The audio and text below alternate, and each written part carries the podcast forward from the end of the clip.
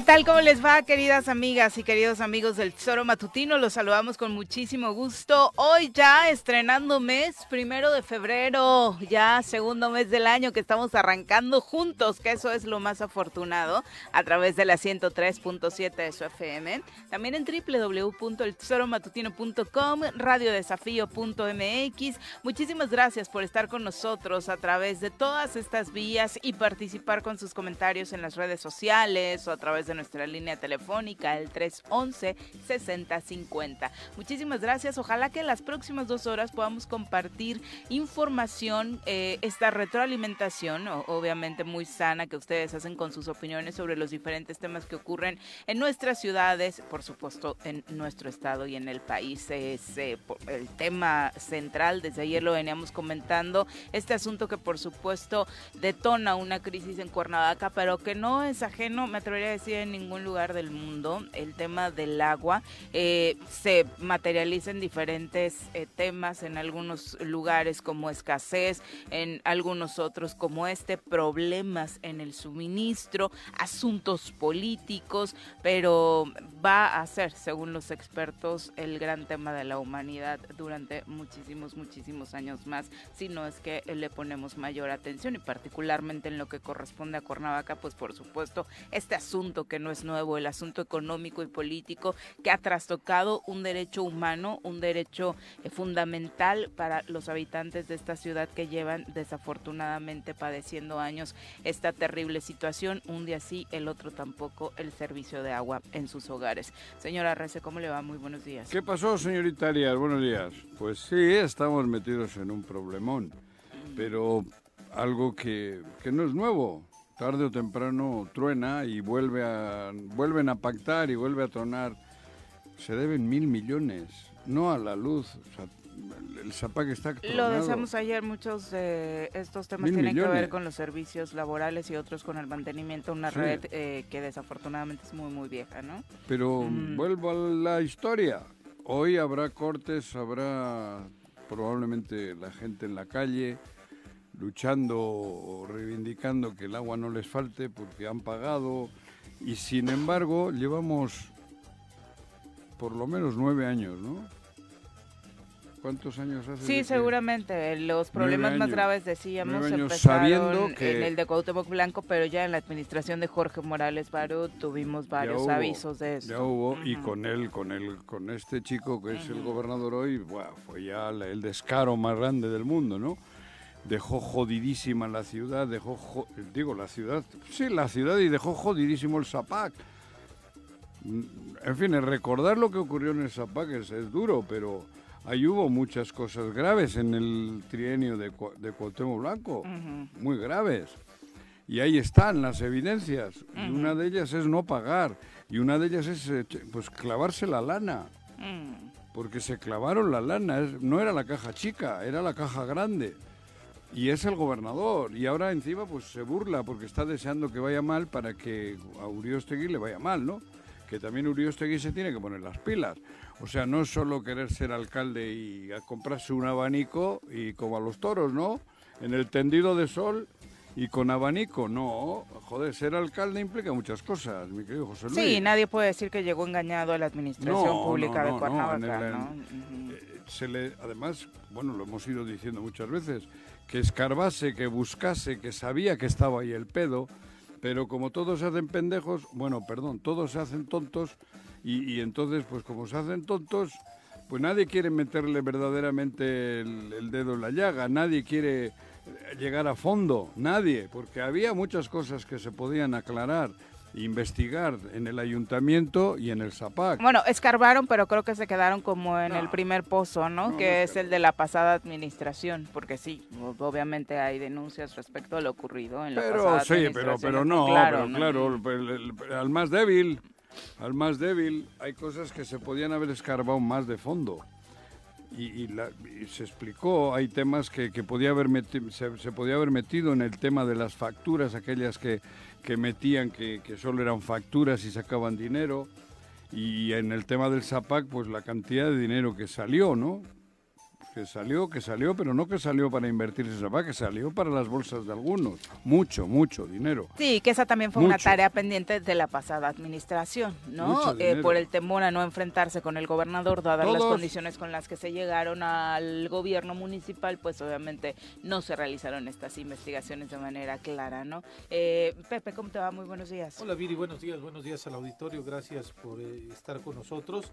Son 288 millones lo que se le debe a la CFE, de esta deuda que decías Juanjo, de los 1.059 millones de pesos, y esa es la que nos trae eh, arrastrando pues este, esta crisis de eh, pues amagos de por parte de la CFE, que bueno, ayer no fueron amagos, ayer ya cortaron la luz en varios lugares Varios pozos. en varios pozos de Cuernavaca y que la gente yo veía en el eh, pues eh, en estos diálogos que se dan en redes sociales cuando algunos estaban llamando invitando a la gente a que hicieran guardias en los pozos en otros pozos que no habían cortado el agua diciendo vamos a, a hacer la guardia para que no nos corten el agua los de CFE y de- algunos otros más Pero decían pero no- por qué los de tenemos que hacerlo nosotros Y- tendría pero- que hacerlo el ZAPAC Pero a ver, yo ya pagué este bla bla bla pero pues Pepe, desafortunadamente pero tenemos esta ni los ciudadanos deben de estar en esa No.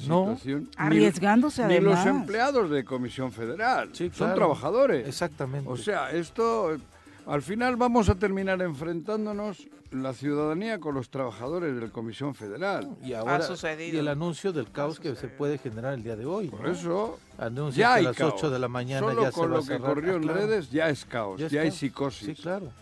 Todo Ya mundo estamos pensando que va a ser un caos Cuernavaca Sí. por- en la materia de, de vialidad. Sí, Ajá, se viralizó este mensaje en el que Claro. el de los ayudantes, el de la gente diciendo apóyenos a cuidar los pozos, Ajá. el de vamos a bloquear eh, las principales avenidas, particularmente en la zona norte. Y esto no genera más que una incertidumbre en la ciudadanía, y no solo de quienes viven acá, sino de quienes laboramos de aquí, de quienes tenemos eh, Pero- vida en la capital del estado de Morelos y que de alguna u otra forma también hemos padecido este tema del corte de La agua, ¿no? frivolidad con la que se ha actuado durante siete años por parte de este señor es la que nos ha llevado a esto. Y la y la ¿cómo? indolencia o cómo Sí, falta de, de- de- de interés, de sensibilidad. pero nuestra a- también, Bueno, eh, ahí está, la, la otra. nuestra ¿no? también. Si se- y sigue siendo nuestra.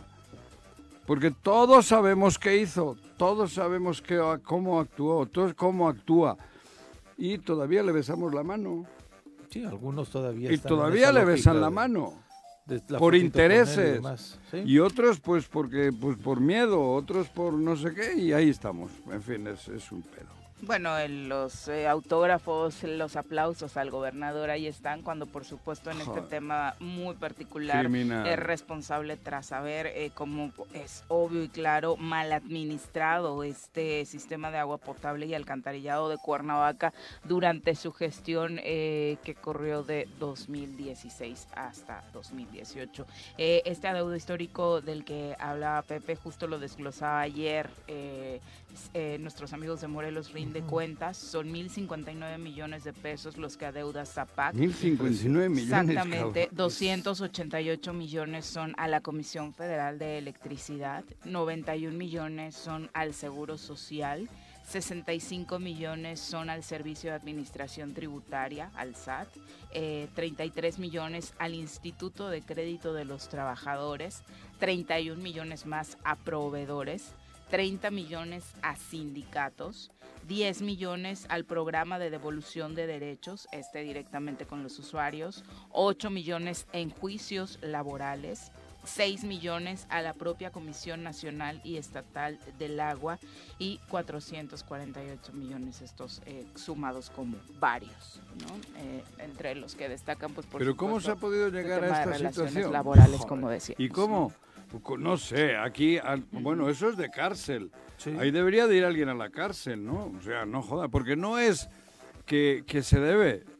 Es que, el, ¿dónde está el dinero? Porque en su momento era suficiente el dinero. Antes de que diese la crisis esta.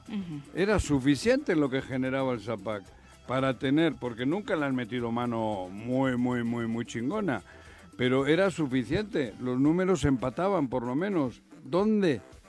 ¿Por se qué? Estaban, se estaban pagando alrededor de 70 75 millones de pesos al año. Después subió 82 a 92. Y ¿De en el qué? 2018 pagaron nada más 23. Te O sea, estoy ahí se fue una, una, un incremento Sí, bastante pero significativo. ¿dónde ha ido el dinero que se recaudaba? Ese es el, ese es Ahí el habría que empezar a Sí, analizar. claro. Pero bueno, ya no es además mirar para atrás. Ahora, ¿qué hacer? Ahora, Cuauhtémoc Blanco, que es uno de los principales Involucrados. involucrados en esta catástrofe, de esos 17 mil millones que tenía, ¿por qué no? ¿Por qué no intenta arreglar el desfalco que dejaron ellos? Así es. Me pregunto yo. O Cuernavaca no es la cap- es, que yo a veces pienso que estamos en otro país. No, es que es la capital de Cuernavaca será no aquí, tendríamos que Morelos. estar pasando por, por esta situación. Pero le vale madre. Es lo desafortunado, ¿no? Le vale madre. Yo sé que, bueno, por lo menos José Luis está, está preocupado. Está El otro no. Bueno, está preocupado. También, también le digo a él, oye, José Luis, pues bueno, haz algo. Digo, para eso, es- para eso quería ser alcalde, ¿no? No es solo en las buenas. Hay que ser alcalde en las malas también. Y poder tener una alternativa para, para solucionar este Ayer no este hubo un tema. conflicto en el Cabildo. Sí, bueno, Bueno, hubo denuncias por parte de denuncia, los ¿verdad? eh, regidores de oposición, en este caso de Morena y del PRI. Del PRI y el de Fuerza ¿no? por México. Fuerza ¿no? por México Víctor también Hugo Manso, que ahí. había estado muy cercano al alcalde. Me sorprendió Ujú. verlo ayer Ujú. este, Pero como dando PRI, de prensa. PRI, Morena. Morena, y, y este de Fuerza recordamos que acá está gobernando el PAN, entonces Morena y el PRI fungen como oposición, Oposición. ¿no? Sí, bueno, pero... Ahí acusaban PRI ahí de un posible desvío de un millón de pesos PRI desde no va la coordinación con de... ellos, supuestamente. Pues lo refrendada, ¿no? Acá Ajá. varios de los actores políticos que nos han acompañado. los regidores del PRI y de Morena y de esos argumentan que... Había un desvío de po- posiblemente un millón de pesos por parte del regidor Adrián Martínez, Mm. El regidor del PAN. Y denuncian que él es quien realmente está gobernando la ciudad, ¿no? así Que ha sido el alcalde en toda esta administración o ha fungido como tal. Yo eso digo, supongo que no. Supongo que José Luis tiene los pantalones bien puestos. Digo, Yo también- pantalones yo en también este caso, no creo que les se deje mangonear por nadie, pero bueno, si hay un desvío de ese tamaño, un millón de pesos, Sí, tendrían que aclararlo. ¿no? claro, porque eso suele ser, eh, ¿cómo le llaman ese delito? Tienen- eh, ¿Quién estuvo en la cárcel por eso? ¿Esta Chayito no estuvo o qué? Desvío de recursos públicos. ¿no? Por eso Sí, estuvo en la cárcel, ¿no? La del, con lo del Sedesol, De ¿no la estafa. Sí, sí. ¿Eh? De la estafa La maestra. estafa maestra. Ujú. Porque era desvío. Sí, aquí acusan que es desde la coordinación de regidores.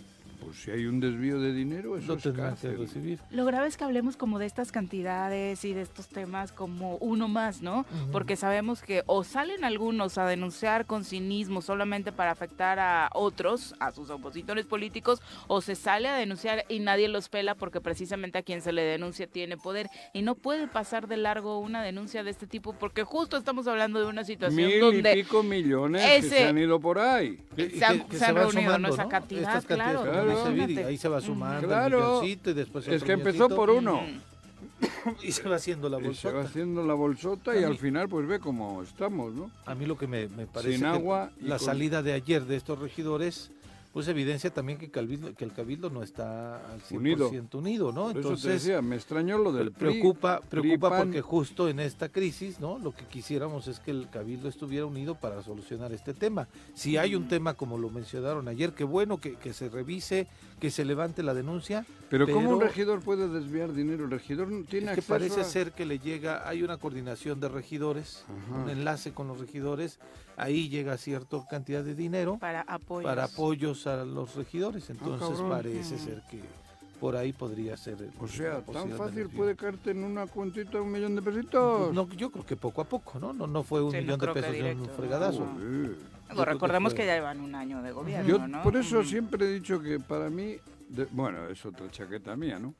Pero yo creo que debe- los regidores no deberían de tener sueldo. Esa No. es tu- la propuesta que tú, haces, ¿no? Para mí no. No, pues ahí ya, ya no, ya no quisieran participar varios. Por eso. Nadie. ¿no? Sí, Solo pues no. tú, Jueguites, Yo creo que el regidor, yo no, yo vamos, es que es, es increíble. El regidor, ¿por qué tiene que tener sueldo? ¿Por qué tiene que tener acceso a dinero? Eso es sagrado, yo Ya no tanto. sabía eso. Sí, de apoyo a la comunidad y demás. ¿no? De Joder, pero ¿por qué, cabrón? Pues si esto es una administración pública. Es que luego la más- gente también va. ¿Eh? Juanjo, no tienes la cantidad de idea de gente que va, que necesita para su recibo de luz, que necesita para medicinas, que necesita para no sé qué. ¿Qué? Y la qué? gente ¿Y- va con los regidores a ¿Y, y el regidor quién es, cabrón? Pues la gente va con los regidores a Porque la han, ese en- apoyo. por- pero eso, eso Porque está la han mal, acostumbrado. la han acostumbrado así. Sí, sí, sí. El dinero es del pueblo. ¿Sí? ¿Por qué tiene que ser el regidor el que lo administre, o lo tenga y le- o, lo, lo- o lo- o lo reparta? Porque aparte claramente sabemos que se genera cabrón. una dádiva, dádiva y un compromiso eh, político que luego los propios eh, regidores y regidoras podrían aprovechar, ¿no? O hablando de los diputados también, que Sí. es algo muy común también con ellos, eh, pues ir a tocar la puerta y que te den el apoyo con recursos públicos que no son del eh, propio regidor o regidora, pues hace que se genere este, vamos a decirle, agradecimiento, ¿no? Y al final es un bono político y termina siendo un voto cuando lo necesite ese personaje, ¿no? Y eso no es ni siquiera con un esfuerzo propio, es con recursos públicos. Al final. A Zapac le ocurrió eso, que poco a poco, hace unos añitos, empezaron al, el robo hormiga, luego ya fueron, ya no fue robo hormiga, luego No, fue ya fue ya. elefante, se lo llevaban en- con, cargados en elefante, no hormiga, cabrón, y ahora se deben mil y pico millones. Que, que, pero yo no me explico cómo nadie ha dicho nada. O sea, deben mil y pico millones de Zapac. Es que esto es increíble. Parece que estamos hablando que debe México. El Zapac, una empresa nuestra. Sí, Porque es sí, una sí. empresa nuestra que, debe, que no debería, para mí es otro error, tenerla ahí apartadita. Debía estar en la administración directa del ayuntamiento, pero bueno, eso es otro pedo. Es que Pero en justamente una empresa hacen- nuestra, porque esa empresa es del pueblo de Cuernavaca, hemos permitido que nos hayan dicho, oye, pero si se chingaron 100, oye, pero si se chingaron 200, oye, pero si se chingaron 300, oye, que nos cortan en los pozos. ¿Qué- ¿Por qué? Porque le debemos 200 al- a la comisión y nadie nada, cabrón. Nada. Sí, Porque ese dinero se lo han robado. O sea, no es que lo han invertido en hacer tubos, tuberías, eh, drenajes. invertido. No, no, no se, se No, lo han robado. Hay fugas en cada cuadra, ¿no? Pero se lo han robado, cabrón. Sí, sí. O sea, esa deuda no es por invertir, porque les ha salido mal una inversión. No, no, no, no. Desapareció, cabrón. Y que no me digan que es que entra más de lo que sale. Digo que sale más de lo que entra. Mentira. Y, y la otra... Había puntos de equilibrio en el Zapac. Sí. En la época todavía reciente de- del difunto Jesús Valle, con, eh, con- Adrián Rivera. y con el otro, ¿cómo era el difunto? Jesús Jesús Giles. Jesús Giles. Por lo menos los números daban empate a cero. Ujú. Empate a cero. Y ahora, de repente, de ahí para acá, mil millones, mil y pico. Es que son Insisto, varias yo, recuerdo Juanjo, ¿no? entrevistas con eh, Jesús Valle, Sí, eh, eh, eh, este no era tema, ¿no? El tema era de buscar por dónde reinvertir y hablaban de cambiar toda esta infraestructura, ¿no? Que ya está hidráulica, viejísima. sí, claro. Desde hace 20 años nos decían que ya, está vie- ya estaba viejísima, imagínense cómo está ahora, y que era el punto de urgencia y lo que se buscaba a través de créditos que algunos vieron vieron mal, otros vieron bien, eh, pues buscar eso, ¿no? No eran créditos para pagar deuda, no había una deuda de este tamaño No, como de la no que estamos deuda. hablando ahora, ¿no? No ni siquiera, Los- ni los siquiera Y lo agravó, ¿no? y lo agravó el que hoy es gobernador. ¿Y por qué hay miedo a decirlo? No, y lo grabaron, lo dijo Analice ayer. los tres años de él. Lo dijo ayer Jorge, que también ha sido una práctica recurrente en la negociación con el Cabildo, cada que entran, plazas, plazas, plazas, y sabemos y conocemos todos también que el Zapac estaba lleno de aviadores, de regidores, de gente de cada uno de los regidores, que solamente cobraban, que se presentaban ahí cuando querían, que de pronto pues obviamente decían, ah, pues este, si alguien los combinaba a trabajar, decían, ah, pues yo vengo por el regidor tal, entonces no me puedes correr, y la nómina también se infló de manera absurda, increíble, y hay gente que sigue trabajando ahí, que se las Que no trabaja. Que no, ajá, que sigue cobrando ahí, aviadores. cobrando. y que se las quedaron, ¿no? Entonces, ese es otro de los problemas del ZAPAC, ¿no? Y- las y negociaciones políticas. para las jubilaciones. ¿no? Exactamente, ¿no? Entonces, este, también es una, eh, es increíble, ¿no? Y luego la gente que permite que estos mismos trabajadores les pongan su, pin- su toma de agua clandestina, fuera, que no pagan, exactamente, ¿no? Entonces, nos vamos sumando una serie de, de- de tonterías y de absurdos y que dice la ciudadanía, yo prefiero poner mi agua chueca, si se están jodiendo el dinero, pues entonces yo por qué voy a pagar, ¿no? Entonces, es una bola de, de- de nieve que ha crecido, que ha crecido y que desafortunadamente, pues ahí están las consecuencias. Y lo peor es que no vemos a culpables pagando por esto, ¿no? Ni lo verás. Eso es lo peor. Pues si es gobernador. ¿no? Ese- ahí está la, la- la principal bronca, ¿no? Pero si uno de ellos es el más grave es, es gobernador. Es el gobernador, sí, claro. Para que veas qué tontos somos. Es gobernador. Pero además siendo gobernador Y no, ahora y no han salido a decir nada. nada. Pero qué va a salir El gobierno del Estado no ha salido Joder. a decir nada, nada, ni la Comisión Estatal del Agua, ni nadie. Absolutamente nada.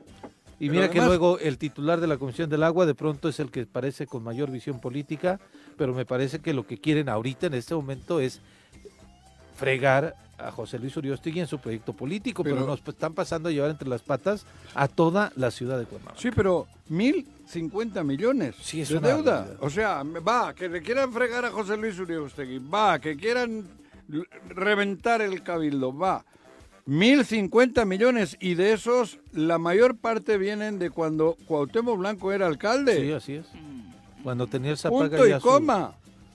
a su disposición. Lo que pasa que pues estamos dormidos, estamos nos da miedo, le da miedo a Uriostegui decirlo, le da miedo a todo el mundo decirlo, porque se ha entrado en ese clima de temor por, por, la- por el estilo que tiene de gobernar y de amenazar, porque en corto amenaza. Sí, claro. Bueno, en corto y en largo.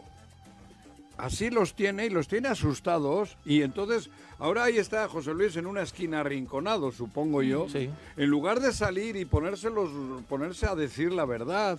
Y miren, aquí están los números, cabrón. Así, pero que lo digan ya con voz alta. En estos tres años que estuvo Cuauhtémoc Blanco, así pasó. Sí, nos En fregaron Zapac. Y, y, joder, pero sí, pero y eso el mismo, el que el chico este que está en la cárcel, ¿cómo se llama? Toño, Ajá, Antonio Villalobos, Villalobos. tuvo. Pero todos están igual. Todos están temerosos. Si no va a pasar nada. Salgan a decir la verdad, salgan a hablar, salgan a luchar por Morelos, por Cuernavaca, joder. Sí, porque y la gente encima que es dice, la mejor manera de lavarse las manos. la gente que dice nosotros ya pagamos Zapac que se encargue, pues también la gente tiene que saber que hubo unos rateros que se Claro, llevaron el mil dinero ahí eso es robo. y que por eso están en esa crisis, no es por irresponsabilidad de esta Es que ahora administración. todos volteamos hacia comisión. Va, Sí. comisión, comisión. Pero a comisión... Que le hace falta empatía. La- Sí. la comisión le Sí, deben sí, Con la pero, ciudadanía. A ver, yo sé, la comisión lleva negociando y negociando y negociando, ¿eh? le lleven una cuarta parte Negociando de y la deuda total. Y le han visto la cara muchas veces, también claro, es cierto. y le han visto ¿no? la cara. Pero por eso te digo, o sea, cabrón, por- ahora vamos a enfrentarnos con los trabajadores Sí, eso de es lo comisión. que desafortunadamente va a Aguas, pasar, eh, está cuidado. pasando. ¿no? Que ahí hay amigos míos, amigos tuyos, amigos del otro. Por y amigos de todos, De todos. o sea, son ciudadanos de Cuernavaca que lo único que hacen es trabajar. Cuando los otros se frotan las manos desde Palacio de Gobierno. Así es. Hombre, joder, seamos un poquito lógicos. Y valiéndoles gorro. Vamos con quien hay que ir. Valiéndoles gorro. Claro. Y que al final es también lo que buscan, la confrontación, y lo hemos visto en las altas En esferas políticas y lo están buscando ahora entre los ciudadanos. Confrontados los morelenses, menos nos vamos a acordar de exigirles cuentas. a tus- do- donde ha estado siempre, siempre. Morena confrontada ahora, que es donde se filtró, donde penetró. Enfrentados nosotros, enfrentados, bueno, todos, todos los... las- Hasta en la selección, hasta en la... ¿Sí? Pues lo vetaron algunos de sus compañeros. ¿A este güey? Sí, claro. Vamos, no me digas. Ujú. ¿A Cuauhtémoc? Sí, Hubo compañeros como Rafa Márquez que pidieron que no Que fuera no más fuera. a la No, pues selección. claro, Ujú. joder, bueno, pero porque es un impresentable. Pues un tipo de, que vive en el conflicto eterno. Eh, vive en el ¿no? conflicto, conflicto interno. Si se pelea él, Bueno, con, sí, claro. Con la sombra. Sí. Y digo, ah, cabrón, ¿y esto qué? Pues eres tú, es tu sombra, güey. ¿Por qué? Pues porque es así. Sí. Y, pero los otros le tienen miedo porque no lo conocen. le tienen miedo. Bueno, le tienen miedo porque no lo conocen y porque otros otros que han que están en su entorno actúan mal, como Alex Pisa y eso, ¿no? Que son verdaderas porquerías sociales. Actúan mal y hacen daño, ¿no? Entonces ahí se fortalece la- la- la- el, el estilo del gobernador, Claro. ¿no? Por los cuatro o cinco esbirros que tiene en su entorno. Bueno, que, cuatro, que le, que le que no aplauden- son todos, Que le ¿eh? aplauden el actuar así. Sí, sí, ¿no? no, que le aplauden y potencian. Ajá. Y potencian. Sí. Es, es el eh, cuatro o cinco esbirros, no todos. Digo, entiendo, yo no, no sé que hay cuatro o cinco esbirros que son que son lame, lame Los- eso los y, que, y que incitan a más violencia contra todos nosotros, que son ellos los provocadores. Dos son muy conocidos, Alex Pizza y Héctor Huerta, ¿no? Pero todo eso que estoy diciendo es porque hoy no hay agua. Todo eso, ¿eh? Sí. Hoy no hay agua. Y él podría ser uno de los que puede solucionar hoy el tema del agua Sin duda. de Cuernavaca. Sin duda. Sí, porque él sabe el daño que le hizo, que re- resarcir el daño se llama, Sí, ¿no? sería lo, lo más adecuado. Y, y no con su dinero, ¿eh? Porque lo, lo lógico sería que con su dinero. No, Con lo que se llevaron. Con el dinero que tiene ahí en la administración del Estado. todavía podría ser eso. Ahora debería de aplicar, ahora debería de sentarse con comisión y, y ser él el que pacte y diga cómo le iba a ir pagando a comisión. Él, porque él fue el causante principal de esto que estamos viviendo. Sí, de pronto perdemos, No los trabajadores de Comisión Federal, ¿eh? No. perdemos No, de ¿eh? vista datos como aquello que se denunció en su momento todavía cuando era alcalde en 2017, cuando se dio a conocer que habían creado una empresa fantasma en donde dieron de alta a De gente que ni siquiera estaba enterada, incluido un joven que cuando llegaron y le dijeron, oye, tú eres dueño de tal empresa, ni Ah. enterado, consiguieron sus datos a través de una credencial del DIF, un tema que por ahí supuestamente se estaba investigando y a, a esta empresa le dieron una cantidad enorme de recursos, de hecho aumentaron milloncitos. el presupuesto en más de 30 millones según se sabe para darle tan solo en 2017 eh, pues esta lana como compra de plástico, ¿no? Sí. Para, para Zapac, nada más es un detalle que por ahí en la administración de Cuauhtémoc Blanco sucedió, que involucraba varios delitos y del cual no tenemos resultado de las Viri, investigaciones, terrible. ¿no? De caja, Ah, directo. de caja. Antes de entrar de la caja a, a- a la tesorería, ahí fue el pedo. Ahí Y ya estaban lo- ordeñando. Lo, lo tengo claro, claro. El, el ordeñe es de la caja a la tesorería. En ese al caminito. depósito al banco. En ese caminito es donde se han generado la, el- la estafa. del Río Mayor. Es- esta no es la estafa que. Maestra. Maestro. Esta no es la estafa maestra. Esta es la estafa que le dio en la madre a Cuernavaca. Sí, pero ese delito, ¿cómo lo compruebas, Juan José? No, por sea, eso sí te fue digo, antes de no que se puede- entrara el recurso, ¿no? Pero ahí estaba. Y si había alguna cosa rara, metían una factura. Solo factura. Sin que hubiera un bien. Este, Nada, no, no, no, solo factura. El papel. Y con eso cubrían. Ese hueco que se Claro, hacía. y se ha llegado a mil y pico millones de deuda porque son 290 a comisión y hay otros 800 Todos estos que y pico mencionábamos, al seguro, al SAT, a los trabajadores, O sea, es una juicios, laudos, desvergüenza. eh, increíble, ¿no? Oye, yo debo hoy dos mil pesos y estoy cagado por, porque tengo la preocupación de que los tengo que pagar. Sí. Y te digo, hoy debo. Y, y traigo la inquietud, cabrón. De cómo le vas a de hacer. cómo lo tengo que- lo- hoy tengo que pagar porque debo. Está Y cañón. Pues, no, cabrón. Mira, seguramente la gente ya lo sabe, ¿no? Porque además quizá le- el agua no le llegó el cuello. día de hoy Ah. a su casa. pero los pozos que reportaban hasta anoche que estaban eh, ya con la suspensión del servicio de la energía eléctrica es la 24 zona militar, el pozo ¿El de Amate. de el agua? Sí, y esa parte que además habían denunciado, tenían ellos ya problemas porque había una bomba que estaba colocada y que no daba toda la potencia de, de- necesaria para, Para- surtir a toda esa parte, la zona como Chamilpa, Tlatepexpo, este... Que son y- los que se han sí, manifestado, el- los ubican seguramente muchos de ustedes porque son los que se han manifestado permanentemente. No podemos decir que no hay ciudadanos comprometidos. Sí. Ellos sí estuvieron alzando la voz y no les hicimos ahí caso, frente ¿no? ahí frente a, la, a la- estas oficinas del De bienestar, bienestar, ¿no? La delegación, bueno, estaba la de la Mate, en la colonia Bugambilias, el pozo de Chamilpa 1, Revolución 1, Revolución 2, El Rastro, Pedro de Alvarado, Rancho Cortés Mirador, la autopista, Chipitlán 2 y, y Monasterio. Al menos son los que tenemos eh, pues nosotros detectados que ahí justamente fue en donde hay un corte de energía y por ello seguramente usted en su casa no le llegó el agua. Si tiene algún otro Oye, dato ¿por que quiera compartir, pues adelante. Ah, ¿no? Ahora mismo nos estaban compartiendo que a las 6 de la mañana cortaron ya la energía eléctrica en las oficinas centrales del ZAPAC. Ah, entonces ¿también? por ahí puede que ya había también se den eso. complicaciones Re- rentan en, plantas el tema luego del para cierre. tener energía. el cierre de las hay que gastar en en, la rentar renta, una planta Mm. para que te dé energía, para que puedas, Pero ahí la gente va a pagar. Por eso, O sea, para que puedas tener imagínate, energía, ¿no? El alcalde haciendo por un lado el llamado para o sea, que se ahora no le pagas a comisión porque no hay lana, pero tienes que rentar una planta para que puedas tener, para tener luz en tu oficina para poderles cobrar. a Ahí es donde se esperaría al menos un poquito más de sensatez por parte de la comisión, ¿no? Sí. También. Sí. O sea, Sí, sí, con todo pero- respeto, pero bueno. Bueno, no, sensatez debería de haber, pero ellos, Miri, después de tantos años, ¿a quién hay que pedirle sensatez? ¿A la comisión? A todos, Juanjo, a todos. Joder, pero lo la comisión- Perfectamente. A ver, yo entiendo que la comisión es un ente público, ¿no? Es una no paraestatal. Es, una paraestatal. Pero después de nueve, diez años o más, te consta a ti a mí lo que se vivía en la época de y se tienen Cuauhtémoc. que castigar a los responsables. Hasta yo me senté y me dijeron, Juanjo, no se puede, cabrón.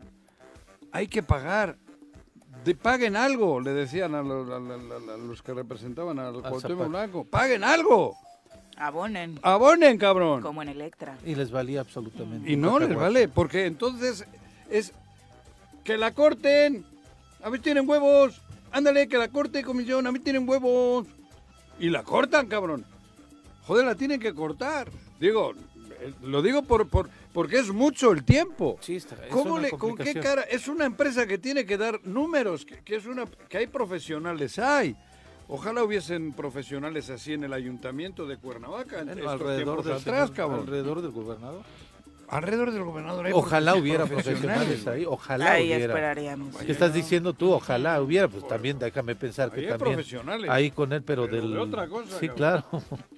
Nada más para que dimensionemos parte de la deuda de Zapac, el estado de Veracruz terminaba 2022 con un tremendo escándalo relacionado con este tema. Y es que desde el año 2000 hasta 2022, 79 municipios veracruzanos sumaban un adeudo con Comisión Federal de Electricidad de 283 La deuda de millones Cuernavaca. de pesos. Fíjate. ¿Cuántos ayuntamientos? 79 No, hombre, municipios de barbaridad. Veracruz y 79. hay un tremendo escándalo, están unidos hoy en mesas de negociación los alcaldes de estos 79 municipios, dejando un poco al lado el tema político para tratar de negociar esta deuda que data desde el año 2000. Pero fíjate, ¿eh?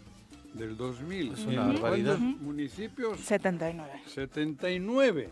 Tienen la deuda. No, hombre. Pero además, esto no es Nueva York. Somos 400.000 habitantes. Sí. Cabrón. Que si fuese Nueva York, diría, No, bueno, pues, cabrón. Pero estos deberíamos. somos 400.000 habitantes. Es un municipio relativamente mediano. O chico, casi. Sí, es un, es un municipio pequeño, es un municipio que Para no ha tenido lo que decíamos hace rato, la infraestructura, la inversión para mejorar el sistema de agua potable y alcantarillado. ¿Dónde en- está en- ese en- en dinero? 12 años. ¿Dónde 300 está, no? millones aprox, ¿no? Lo que deben sí, claro. 70. Ujú. Es un promedio de casi 4 millones por Por municipio. municipio, exactamente. Es increíble. Es increíble que tengamos solamente en Cuernavaca una deuda similar a la de 70 municipios. Pero esos municipios no tienen... lo- lo- pero espera, pero espera. Esos municipios deben eso y seguramente no tienen otras de ese tamaño. Sí, es que aquí son 280 con ¿Más? millón y 800 y pico millones. Sí, pues te digo, es una cuarta parte de la deuda. Cabrón. Es impresionante. Y yo cuando yo decía, chequen la Villarreal, que nueve, que nueve. Ya se nos peló. Pues ya se peló, Pues, cabrón. sí, ya se fue muy bien. Ya se peló. Yo le dije, chequen a Villarreal. Él se fue muy bien. Aquí me mand- nos mandaba a auditoría. ¿no se acuerdan? ¿Sí? Pues yo me acuerdo de una piña Mejor A vamos- también. te mejor cayó, vámonos a a Jorge, si no les van a volver a al Tafi, caer. al otro, al otro. ¿Qué? Mejor vámonos a corte, No, si no les pero, van a volver a pero- caer. pero, ¿no? pero por eso te digo, Sí. ahí están, con escuelas, con esto, con, con inversiones, con Riéndose. dinero en la almohada, tal, cabrón. Ahí Riéndose. están, ¿eh? Riéndose. Riéndose, ¿eh? Y a quien no, a quien les criticamos, Claro, palo. nos caiga, claro, sí, y claro, mandándonos nos, toda nos la hicieron fuerza mucho de- daño, nos ¿Eh? hacen mucho daño, joder. Nada más para los eh, ciudadanos que están preguntando dónde serán los cierres. Bueno, el anuncio que se tiene por parte de diferentes eh, eh, autoridades eh, auxiliares de Cuernavaca es que los bloqueos estarían en la zona norte, principalmente Paloma de la Paz, la Glorieta de Buenavista, los, los accesos hacia Universidad y la carretera Santa María, también entre el Tenango, en Vicente Guerrero, en la avenida Domingo 10, algunos en Plan de Ayala dicen que también, en el Paso Express a la altura del IMSS, y eh, esto sería a partir de las 8 de la mañana, así que Pues, les estaremos informando, Ya, por ya, supuesto. en, ¿no? minutos. Hay un tema, un incidente ahí por el puente del Pollo, Viri, por tus Ujú. rumbos, ¿Qué? pero es un accidente. Ah. En la primera curva del puente del Pollo y ya hay un tema de Ahí es donde caos de inauguraron tráfico. Un muro, ¿no? Ándale, ahí en el puente el- del pollo. ¿Lo has visto? No, no, no, no, No, has pasado ahí fue por la ahí. inversión del año. Ir a tomarte una foto, Juanji. La- Antes la- de que se caiga, porque Levantaron Igual por, y tampoco por un dura chingo de millones, ¿no? El gobierno cinco millones. Cinco millones. Una, Una, barda, pared. sí, una barda. Una pared que te cuesta 450 pesos. Tal vez bloque. fue un arquitecto que Ah, le igual le- puso la igual le firma y por eso encareció. Sí, igual le no echó una sé, firma. No sé. Pero En una fin. firma estando pedo, que es de las que he hecho yo en la noche, cabrón, contra la pared. 7 con 37, vamos a pausa. Es volvemos. terrible esto, hombre. Gracias, gracias por continuar con nosotros. Una disculpa para las personas que nos están escuchando a través de la frecuencia modulada. Nos reportan que hubo por ahí un problema con la transmisión. Entramos como en un loop sin fin en torno a unos de las apreciaciones, eh, como los comentarios que estábamos haciendo en torno a lo que sucede con el sistema de agua potable y alcantarillado de Cuernavaca. Resumiendo parte de lo que decíamos en este espacio, era eso precisamente. Por un lado, los anuncios de que a partir de las 8 de la mañana se realizarán estos bloqueos, que es la información técnica, eh, anunciados eh, en voz de autoridades auxiliares de Cuernavaca. Y por otro lado también que se van sumando más eh, puntos en torno a los cortes de energía eléctrica, sumada ya esta mañana la oficina central del ZAPAC, ¿no, Pepe? Sí, así es, ¿no? Estamos tr- tratando el tema este en donde la misma ciudadanía ayer se empezó a organizar, unos para eh, pues eh, evitar los cortes de energía en algunos de los pozos de la ciudad. Ayer, eh, desde antier, vaya eh, Alfredo Silva, que es uno de los trabajadores que está al frente del, del ZAPAC, Que mencionaba... acaba de entrar, ¿no? Sí, acaba de entrar. ¿A la administración? Ajá, exactamente, ¿no? Este, mencionaba que son 60 pozos los que estaban en riesgo de que se quedaran sin el abastecimiento de la energía eléctrica por este endeudamiento que se tiene ante la CFE. Ayer la misma eh, tuvieron una reunión, convocaron los ayudantes municipales a las afueras de la CFE aquí en la avenida Vicente Guerrero. Estuvieron ahí, cortaron incluso la circulación ya por la tarde.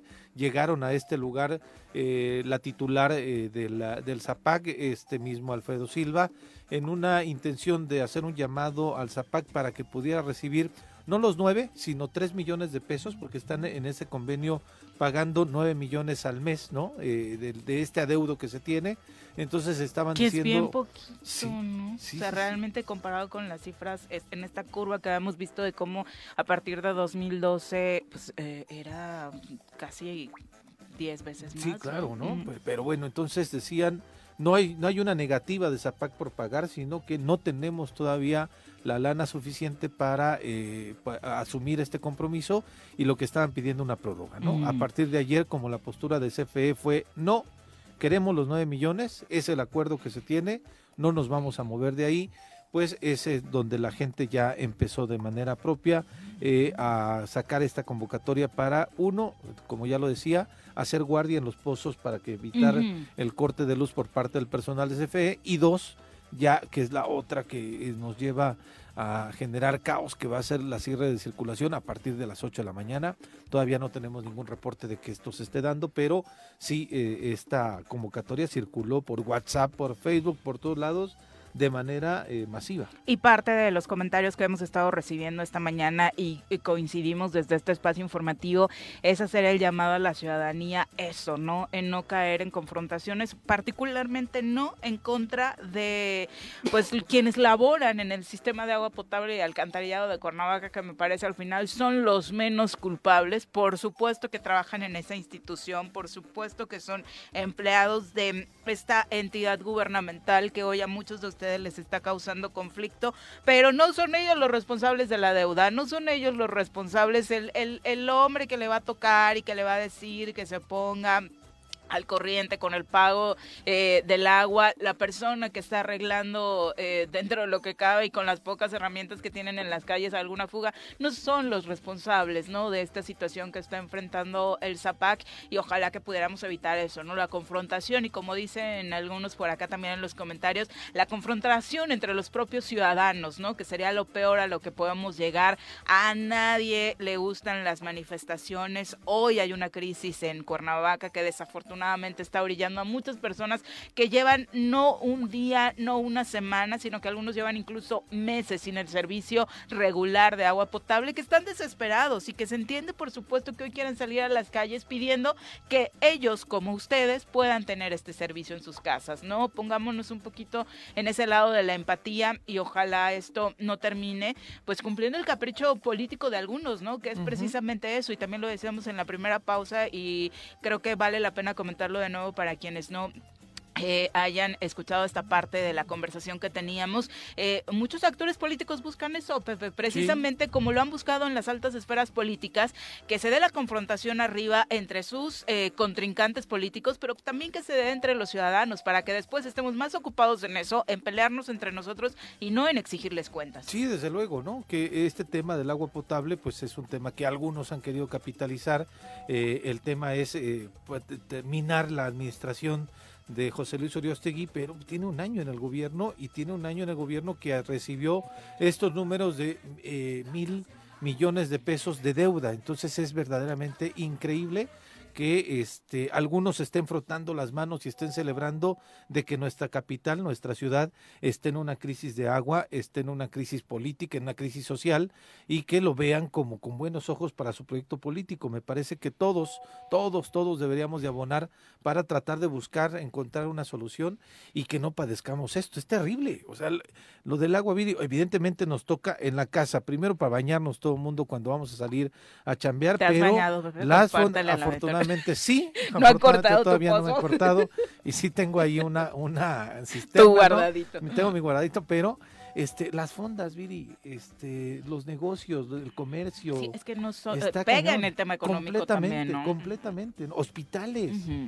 imagínate el IMSS, el ISTE, o sea, los hospitales, quienes dan el, mismo que está aquí cercano, o sea, nos vamos a meter en una bronca impresionante. Exactamente, y, también eh, recordar esta parte de bueno, aquí no se trata hoy de tirar la piedra a nadie, se trata de encontrar solución a este problema y sí de asumir responsabilidades. Y viendo los números, viendo los años en donde se gestó toda esta crisis, pues es obvio, muy claro, no es nada personal, señor gobernador, pero usted administró esta ciudad, a usted le tocó ver muy de cerca la situación por la que estaba pasando el sistema de agua potable y alcantarillado de Cuernavaca.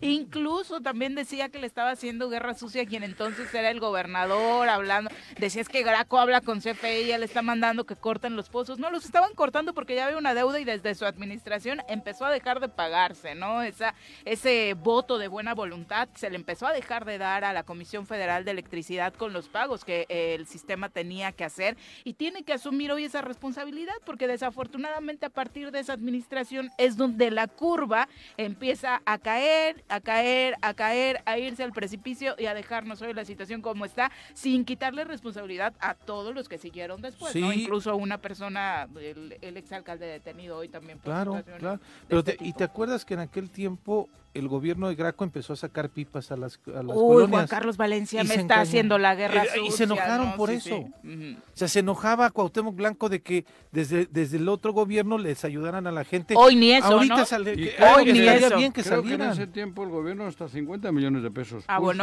Abonó, Ah, fíjate, ¿no? eh, de eso no me Graco. acuerdo. De ese Sí. dato no recuerdo, Juanjo. Sí, sí. ¿no? Pero Por ahora, eso, por eso sacó la versión de claro, él está negociando en mi Y él estaba ¿no? boicoteando, decían. Este, este. Oye, acá este ni que- pipas, ni abono, ni- ni, nada del ni gobierno chicha, del ni Estado limonada. para ni tratar pipas, de- ni no, cachas, ni dejan batear casi. Pero es en serio, yo quisiera Es- ver al el señor este Juárez, ¿no? ¿Quién es ese? Que anda ya, El de Seagua. que anda ya también en giras y me- se reúnen alcaldes, este, También ya parece candidato, ejidatarios ¿no? y bla, bla, bla en torno a la CFE. Pero le Mándenos reciben. pero que nos manden pipas ahorita, Juanjo. Que se pongan a chambear por la ciudad. Que empiece ese agua también a sacar un Pero un si lo que de quieren es que truene la ciudad, ese es el tema, ese es el tema, pero hay que decírselos, Pues no, joder, cabrón. O sea, Claro que que no. hagan algo por Cuernavaca, por la gente de aquí, de esta capital. Ya hicieron Pues se la chingaron. eso. Bueno. Eso es lo La peor. palabra. Y Comentarios mira del perdón público, así. Chacho Matar, un abrazo, puro. Arnaldo Pozas, también gracias, profe, Genaro Sánchez, saludos a Gerardo Valencia que nos va escuchando en carretera, muchas gracias, eh, Gerardo, dice, sí, muy complejo este asunto. Gerardo eh, sabe bien de financiero esto. en, en Zapac, eh, Claro. desafortunadamente. eh, Gerardo ve- sabe bien. o- ojalá sea eh, La que- solucionado el problema, ¿no? Pero, ¿cómo vas a solucionar? ¿Cómo? ¿Cómo solucionas una deuda de mil, mil cien millones o mil ochenta millones? ¿Cómo?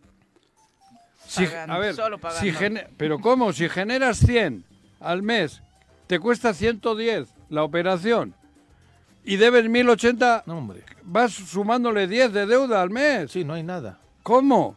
Eh, ¿Cómo no- le pagas a comi- En lugar de avanzar, vas retrocediendo. Claro, Sí, es sí, que es sí. lo que está pasando. Entonces, pero es, es como eso. Mira, se está ahogando. Ah, mira, la niña se está ahogando. Sí, nadie le aventó el salvavidas. No, le aventaron piedras. Ujú. Y es que se está ahogando la niña. Ya se ahogó la niña, cabrón. Y el cadáver, pues ah, por ahí va. Porque es un cadáver el Zapac. Pero es que se están frotando las manos para que asuman el control del ZAPAC, de Claro, cuenta. Pero porque el Zapac, Desde la comisión com- estatal. haciéndolo bien, es una empresa lo- loable, es una empresa... Y que pueda vivir sin problemas. Claro, por pero Dios. por supuesto, joder, que claro. Pero por eso te digo, como muchas de las cosas que se están haciendo en los ayuntamientos, ¿por qué hay tantos, por qué hay tanta nómina? ¿Por qué? Eso, en ese espejo de Zapac ¿Por qué hay tienen que 4,000, verse 5,000 muchos ayuntamientos trabajadores? que hoy ¿Por están qué? en crisis, ¿no? ¿Por qué? Que me expliquen, con 800. Para corresponder políticamente Si a su- todos sus capitales compromisos. del tamaño de esta, Bilbao. Es, puta, es que parece que me, me la pusieron así de, de- De pechito. de pechito. ujú. Bilbao, los mismos habitantes. Creo que Bilbao está en un nivel, digo, Mucho afortunadamente para los Económicamente, económico, de desarrollo. social, cultural, ta, ta, ta. a La otro- infraestructura a de la otro- ciudad, para no meternos otro en nivel. problemas, ¿no? Sí, para empezar. A otro nivel, 400.000 habitantes, igual que esta. Tiene 800 trabajadores. Solamente. de ellos. 800. 800 trabajadores, pero hacen lo de la basura, hacen lo del agua, hacen lo del esto, hacen hasta el transporte Sí, público. sin extras, sin extras, ¿no? O sea, eh, todo está bajo la administración del ayuntamiento. Aquí creo que eso los tiene una secretaria. Cabrón. La de, de desarrollo. O sea, pero y no, pero Aquí chéquenlo, ¿eh? cuatro mil, 400. cuatro mil, Cuatro en mil y pico. Cuatro mil en total. Y el, pero Zapac por un lado, Ah, aquí de pronto hasta los ayuntamientos. concesionada la pequeños, ¿eh? basura Sí, por claro. otro y tal. O sea, mientras hagamos esto, Funcionan. no, pero por eso, pero, es que no lo puede ser co- funcional. pero es que lo vemos como bolsa de trabajo para los proyectos políticos. y Es los que como está tan tienen. jodido Cuernavaca y el Estado, pues la gente se tiene que agarrar a tener un sueldito, pues donde sea, ¿no? La Mucho. aspiración es trabajar en gobierno. En gobierno, Sí. La única aspiración que, que- que- que queda aquí es eso. Por eso, si tú vas a ser diputado, oye, compadre, me ayudarás cuando Ayúdame, llegues sí, y claro. ayúdame, porque, porque es así. Aquí vino el de Cana, Cana ¿qué? Coparmex. Víctor, Víctor. ¿qué? Coparmex. Coparmex. ¿Qué digo Coparmex? Cabrón. Si no hay un metro cuadrado que, que- que esté, esté diseñado para que venga alguien. No hay un metro cuadrado para que venga alguien a Una crear inversión. puestos de trabajo, güey. No hay, pero no hay un metro cuadrado para que la gente venga. No, no hay ninguna aspiración. Pues no hay Y el metro cuadrado que se tiene estaba abandonado en el parque Exacto, tecnológico es- que nos decían Ah, sí, ¿no? Que lo eso, dejaron morir. preparado no hay ni uno. Y ahí va, ¿no? Mm, Donde, donde, ta- donde los hay, los abandonan. Mm. No le invierten tampoco ahí para poder generar las condiciones. Y luego dicen que nosotros somos los, los, los pesimistas, los que mala leche, Los que estamos ardidos. ardidos. ¿Qué Ardidos. ardidos, cabrón? Si llevamos así 20 años. ¿Creen que nos gusta? Vicky Carquín, saludos. En efecto, nos pregunta si es real estos mensajes que están circulando Sí. en redes. Bueno, real, sí. es- hay, eh, eh, por supuesto, esta posibilidad de que a partir de las 8 la ciudadanía, parte de la ciudadanía... Porque sí es real que hay un ¿no? problema Y que hay cortes tremendo, eh, ¿no? de agua, por supuesto. Lulu Ramírez dice, buenos días a todos. Lamentablemente, gobernante que llegue, todos son iguales. Todos trabajan por su bienestar. Algunos No por el trabajadores bienestar, siguen porque- sin pagos, sin prestaciones, sin contratos. Y ahora los ciudadanos que sí pagan todos sus servicios, que sí pagamos todos los servicios que nos dejan en el abandono. Pero por el bienestar está bien que trabajen, yo también. No, dice por su bienestar. Pero por el No. bienestar está bien, pero no trabajan por el bienestar. Trabajan para robar, para amasar dinero, porque el bienestar, el bienestar, cualquiera puede estar en un bienestar. Sí, pero el problema es cuando tu bienestar es a costa de otro. Exacto, por y en eso este te caso estoy es a diciendo costa de la ciudad. Pero por eso no es bienestar, es malestar. Porque es malestar. Ganar dinero está bien para tu bienestar, pero robarlo no. Y el 80% se está robando. Robando. El Barto dice a través de Twitter, Sí, buenos días, que la gente no se enganche, ojalá que eso no suceda. Los que hay que presionar son a los del gobierno. Claro, La Barto, Comisión sí, Federal de. Electricidad ya brindó un servicio y todos los mensajes del gobierno son ahora en contra de la comisión, cuando ellos son los responsables de pagar. Me parece increíble que no se esté pagando ni siquiera lo elemental y que el pueblo siga pagando las consecuencias. El problema ya está y por lo que se ve seguirá en todos los gobiernos mientras ellos mismos se protejan, sigan robando. Este es un mal no solo de Cuernavaca, dice el Barto, es un mal del país. Eres político, puedes robar y no hay sanción. El día que realmente caiga un político por robo, ahí sí habrá miedo entre ellos y dejarán de hacerlo. Mm, No sé si realmente el que caiga uno implica el que el resto dejara de hacerlo, porque desafortunadamente es un asunto que, pues, como se ve, está muy arraigado, Barto. Son las 7 con 57 de la mañana. Eh, ya les habíamos comentado, pero bueno, son diversos puntos que estarían eh, bloqueados para los que siguen comentando, particularmente los de la zona norte, que como les decíamos, han sido parte de los ciudadanos que más eh, problemas han tenido con el, el servicio del agua y que, bueno, están siendo los primeros en alzar la voz para manifestarse. Paloma de la Paz, Glorieta Buenavista, Tlaltenango, Vicente Guerrero, Domingo 10, Plan de Yala, Paso Express, los puntos que se enumeraron. De hecho, la Universidad Autónoma del Estado de Morelos anunció que eh, Sí, sus es unidades académicas se estarán llevando a cabo en modalidad virtual el día de hoy. La máxima casa de estudios decidió suspender sus clases en Cuernavaca debido a estos bloqueos que se anunciaron en protesta por el corte de energía eléctrica que está haciendo la Comisión Federal de Electricidad a los pozos de agua del Zapac. La UAM desde ayer giró instrucciones al personal administrativo y académico para que se elabore hoy de manera virtual. Eh, estará sucediendo en ambos turnos, así que hoy no hay clases en la UAM, previendo precisamente toda esta situación y tratando de evitar complicaciones para su personal y por supuesto para las y los estudiantes. Son las 8 de la mañana, nos vamos a pausa, volvemos. Gobierno. ¿Sí hubo? Ah, Sí, ¿qué dicen? Nada. Ah, ¿De Por eso ¿Cómo dice? que leer, no. dice el comunicado de gobierno del Estado. Mm, De esto, el tema de Zapata. sobre la comisión. Ah. Igual es falso, porque ha habido otros que dicen que es falso. que dicen, no, este sí es, Este porque además sí. es de un medio de ¿Qué dice? comunicación. que lo Paga publica. José Luis, ¿no? Casi, de manera respetuosa, el Ejecutivo Estatal solicita al Ayuntamiento de Cuernavaca atender el problema de corte de suministro eléctrico a pozos de agua en algunas colonias de la capital de Morelos. Lo anterior con el único objetivo de evitar más afectaciones a la ciudadanía derivadas de la falta de agua potable. En este sentido, el gobierno del estado reitera la apertura al diálogo y disposición de seguir dando acompañamiento al municipio con la federación para encontrar la mejor solución a favor de las familias de Cuernavaca, Ándale. así como evitar repercusiones en las actividades económicas. De tal manera que ante la información que circula en medios de comunicación y redes sociales sobre llevar a cabo bloqueos en las principales vías, el gobierno de Morelos, es respetuoso de las manifestaciones, no obstante hace un llamado a realizarlas de manera pacífica y sin afectar el derecho a la libertad de tránsito de terceros. O sea, no dice nada. Mm, Amén. Ah, creí que ibas a decir Amén. eso, ¿no? nada. El comunica, qué barbaridad. Bueno, ahí está. Y hasta ahorita todavía no tenemos información de bloqueos. ¿no? Estoy ¿Eh? revisando redes sociales y... Es emocionante ese comunicado, Sí, ¿eh? qué barbaridad. Es profundo, ¿eh? Eh, Es que eso y nada, mejor nada, ¿no? No, no, no, no, tampoco. Es que tú nunca estás contento. pues. Bueno, es que... Un comunicado, una, una profundidad, No, hombre, terrible. una agudeza. Terrible. ¿Quién lo habrá redactado? ¿Samuel? No sé. Yo creo, yo creo que sí, ¿no? Samuel es, es un doctor, ¿no? Sí, es doctor. en Pero derecho. no le toca hacer ese trabajo, Juan José. ¿No? un doctor. Son las 8.5, vamos a ¿Se habrá entrevista. exprimido algún grano? o qué? Ya nos acompaña a través de la línea telefónica ¿Quién? la diputada federal por Movimiento Ciudadano, Jessica Ortega, a quien Ah, recibimos Jessica. con muchísimo gusto esta mañana. Jessica, ¿cómo te va? Muy buenos días. Hola, buenos días. Un abrazo a todos. Un por abrazo. a ti, mi querida Viri. Un abrazo, Jessy, muy buenos días.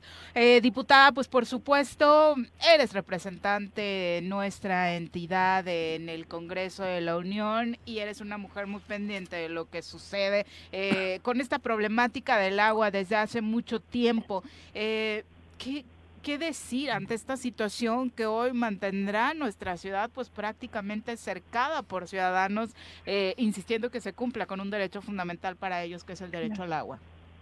Pues mira, es un tema que en reiteradas ocasiones eh, me ha generado pues el, el fijar una postura, el poder eh, participar en las diferentes eh, eh, en, en los diferentes espacios donde el director de la CFE ha acudido, ¿no? En las comparecencias principalmente. Y siempre ha sido mi postura el que piensen en, en precisamente en los derechos fundamentales de la ciudadanía, ¿no? Entiendo que haya un adeudo de más de eh, 280 millones de pesos, pero pues al final de cuentas no pueden ser los ciudadanos y las ciudadanas los afectados eh, en este tema. Cuernavaca pues es un es un municipio que está eh, sí con una responsabilidad, pero también debemos entender que tiene deudas eh, heredadas, ¿no? Y sin el ánimo de defender a nadie ni ni mucho menos, pues sí también eh, generar pues este eh, compromiso y esta visión real de lo que está sucediendo en el municipio de Cuernavaca. Ahorita que Pepe leía el comunicado, pues nos debe indignar esa postura tan tibia y tan burlona del gobierno del estado, porque no podemos olvidar que el gobernador fue alcalde y que pues él ayudó a que se alimentara esta deuda. Entonces, me parece que si de verdad quiere eh, ayudar a la ciudadanía, no al municipio y dejar el tema político de lado, pues que venga, que hable eh, también con el, con el, eh, con las personas eh, de CFE y que busque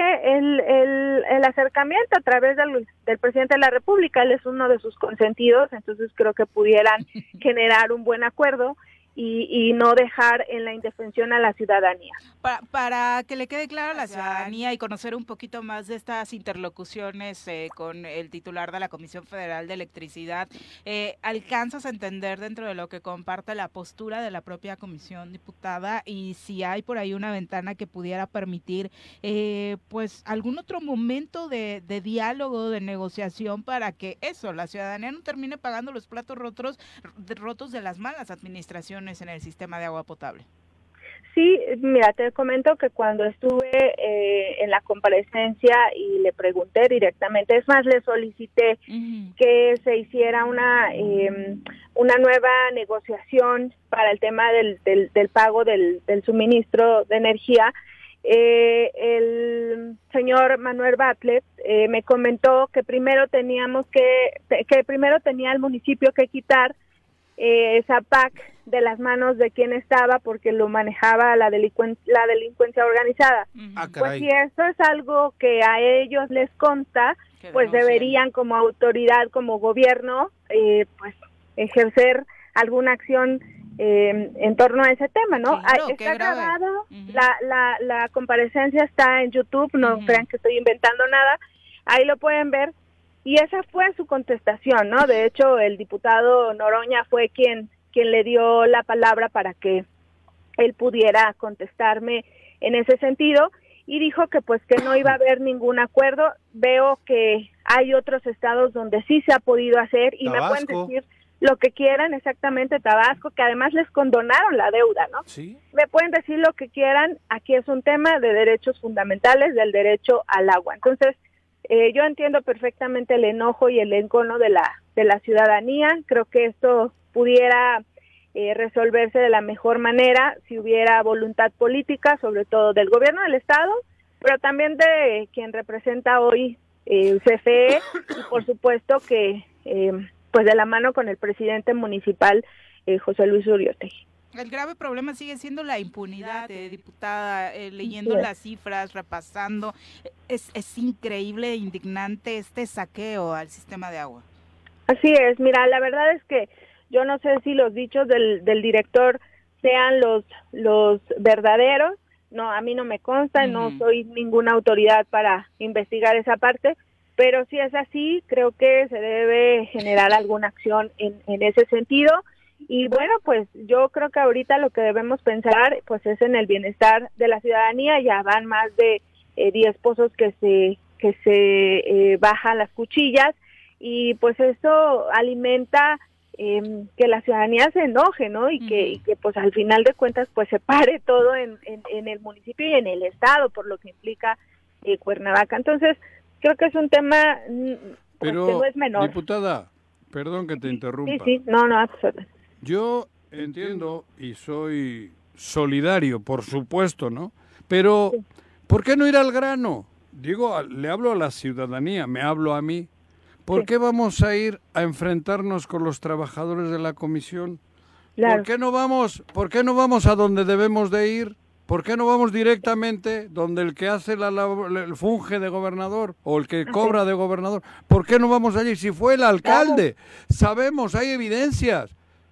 Hay evidencias, o sea, ¿por qué no vamos allí? Yo entiendo, y, lo más fácil es no me bajes las cuchillas y enfrentarse a los trabajadores, pero ¿por qué no vamos a donde tenemos que ir? ¿Por qué no, por qué no quitamos ese miedo? ¿Por qué no hacemos las cosas directas al- con los responsables, con los culpables? ¿Por qué?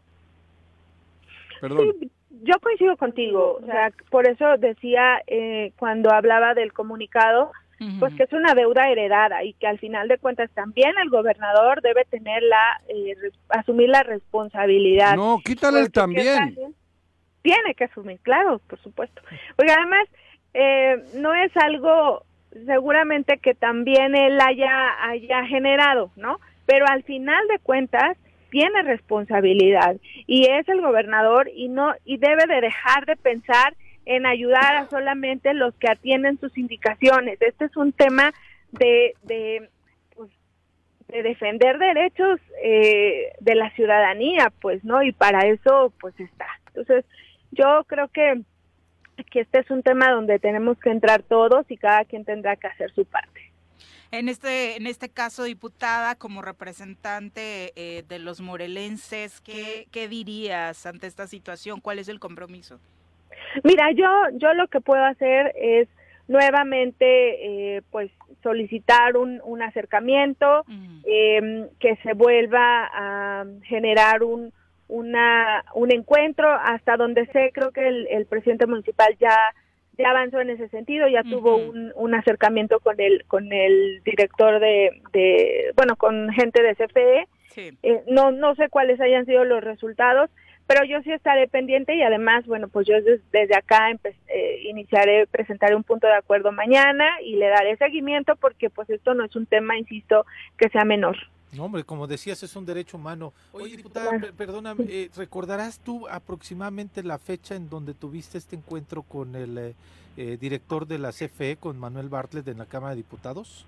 Sí, fue en el primer periodo del primer año ordinario eh, de sesiones. Eh, fue en el 2021, me parece, pero la verdad exactamente la fecha no lo sé.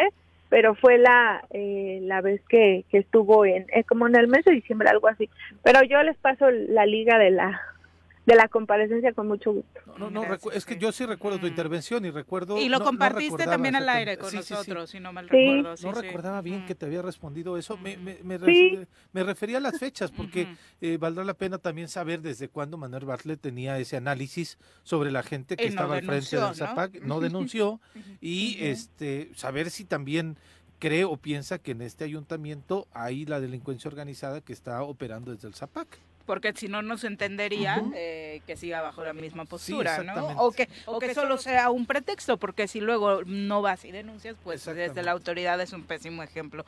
Muchas gracias, eh, diputada, por la comunicación. Al contrario, gracias a ustedes por el espacio y les estaré informando. Muchas gracias, muy buenos días. Adiós, Jessica. Son las 8.15, vamos a una pausa, regresamos.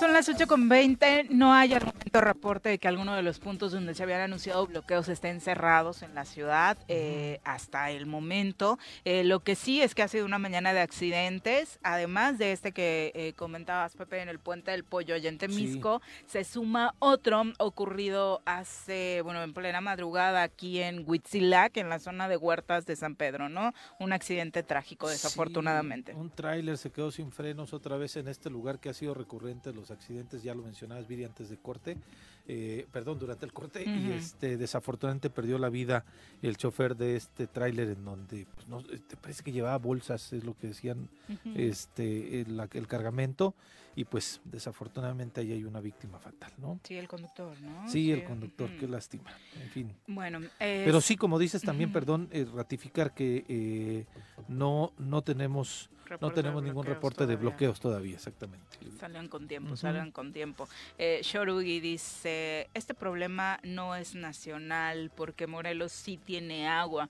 El problema es la pésima administración de los gobernantes y no pasa nada. Seguramente ellos sí tienen agua en su casa, puro bla, bla, bla y no pasa nada todos los gobernantes como si nada y nosotros como población eh, jodida.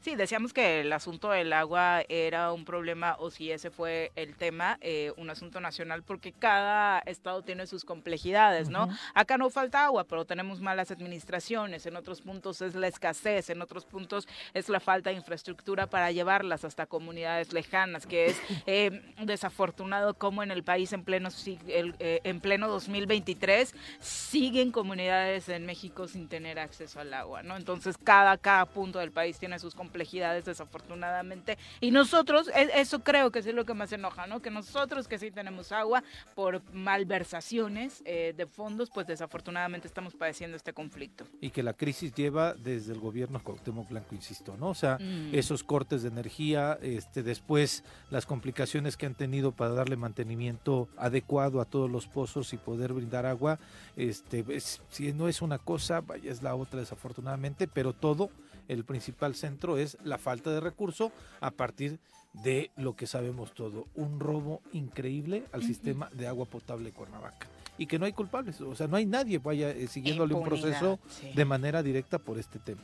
Alex Gutiérrez dice, ojalá pudiéramos aclarar, digan de nuevo si es que ya lo dijeron, no hay agua porque no pagan los cuernavacenses o no hay agua porque Zapac se está quedando, es que dice otra palabra que no voy a mencionar, eh, Alex está desviando el dinero que es para CFE. No, definitivamente sí hay una cartera vencida, pero no es eh, esa cartera vencida o los ciudadanos que han dejado de pagar la responsable de esta crisis que está viviendo Cuernavaca, ¿no? Ha sido la malversación de los recursos de ZAPAC la que tiene sumida al organismo en este problema. Hay que pagar, por supuesto, y hay que estar al corriente con el pago de nuestros servicios en general, ser ciudadanos responsables y demás pero este problema de Zapac no lo generaron los ciudadanos. Sí, así es, ¿no? Y desafortunadamente yo lo, yo lo tengo que decir, en, la crisis de agua a mí personalmente no me ha tocado, en ningún momento me ha tocado este pero eh, por eso también el compromiso de estar al, al, pendiente de los pagos. Quizá un día, dos días que tuvimos ahí bronquita en casa, vivo en la colonia Chapultepec, y este eh, eh, no, no, ha sido, no hemos, no hemos sido, la, los vecinos de ahí no todos estado en este conflicto, pero hay que estar al, al, al, corriente de los pagos y ser solidarios con el organismo, ¿no?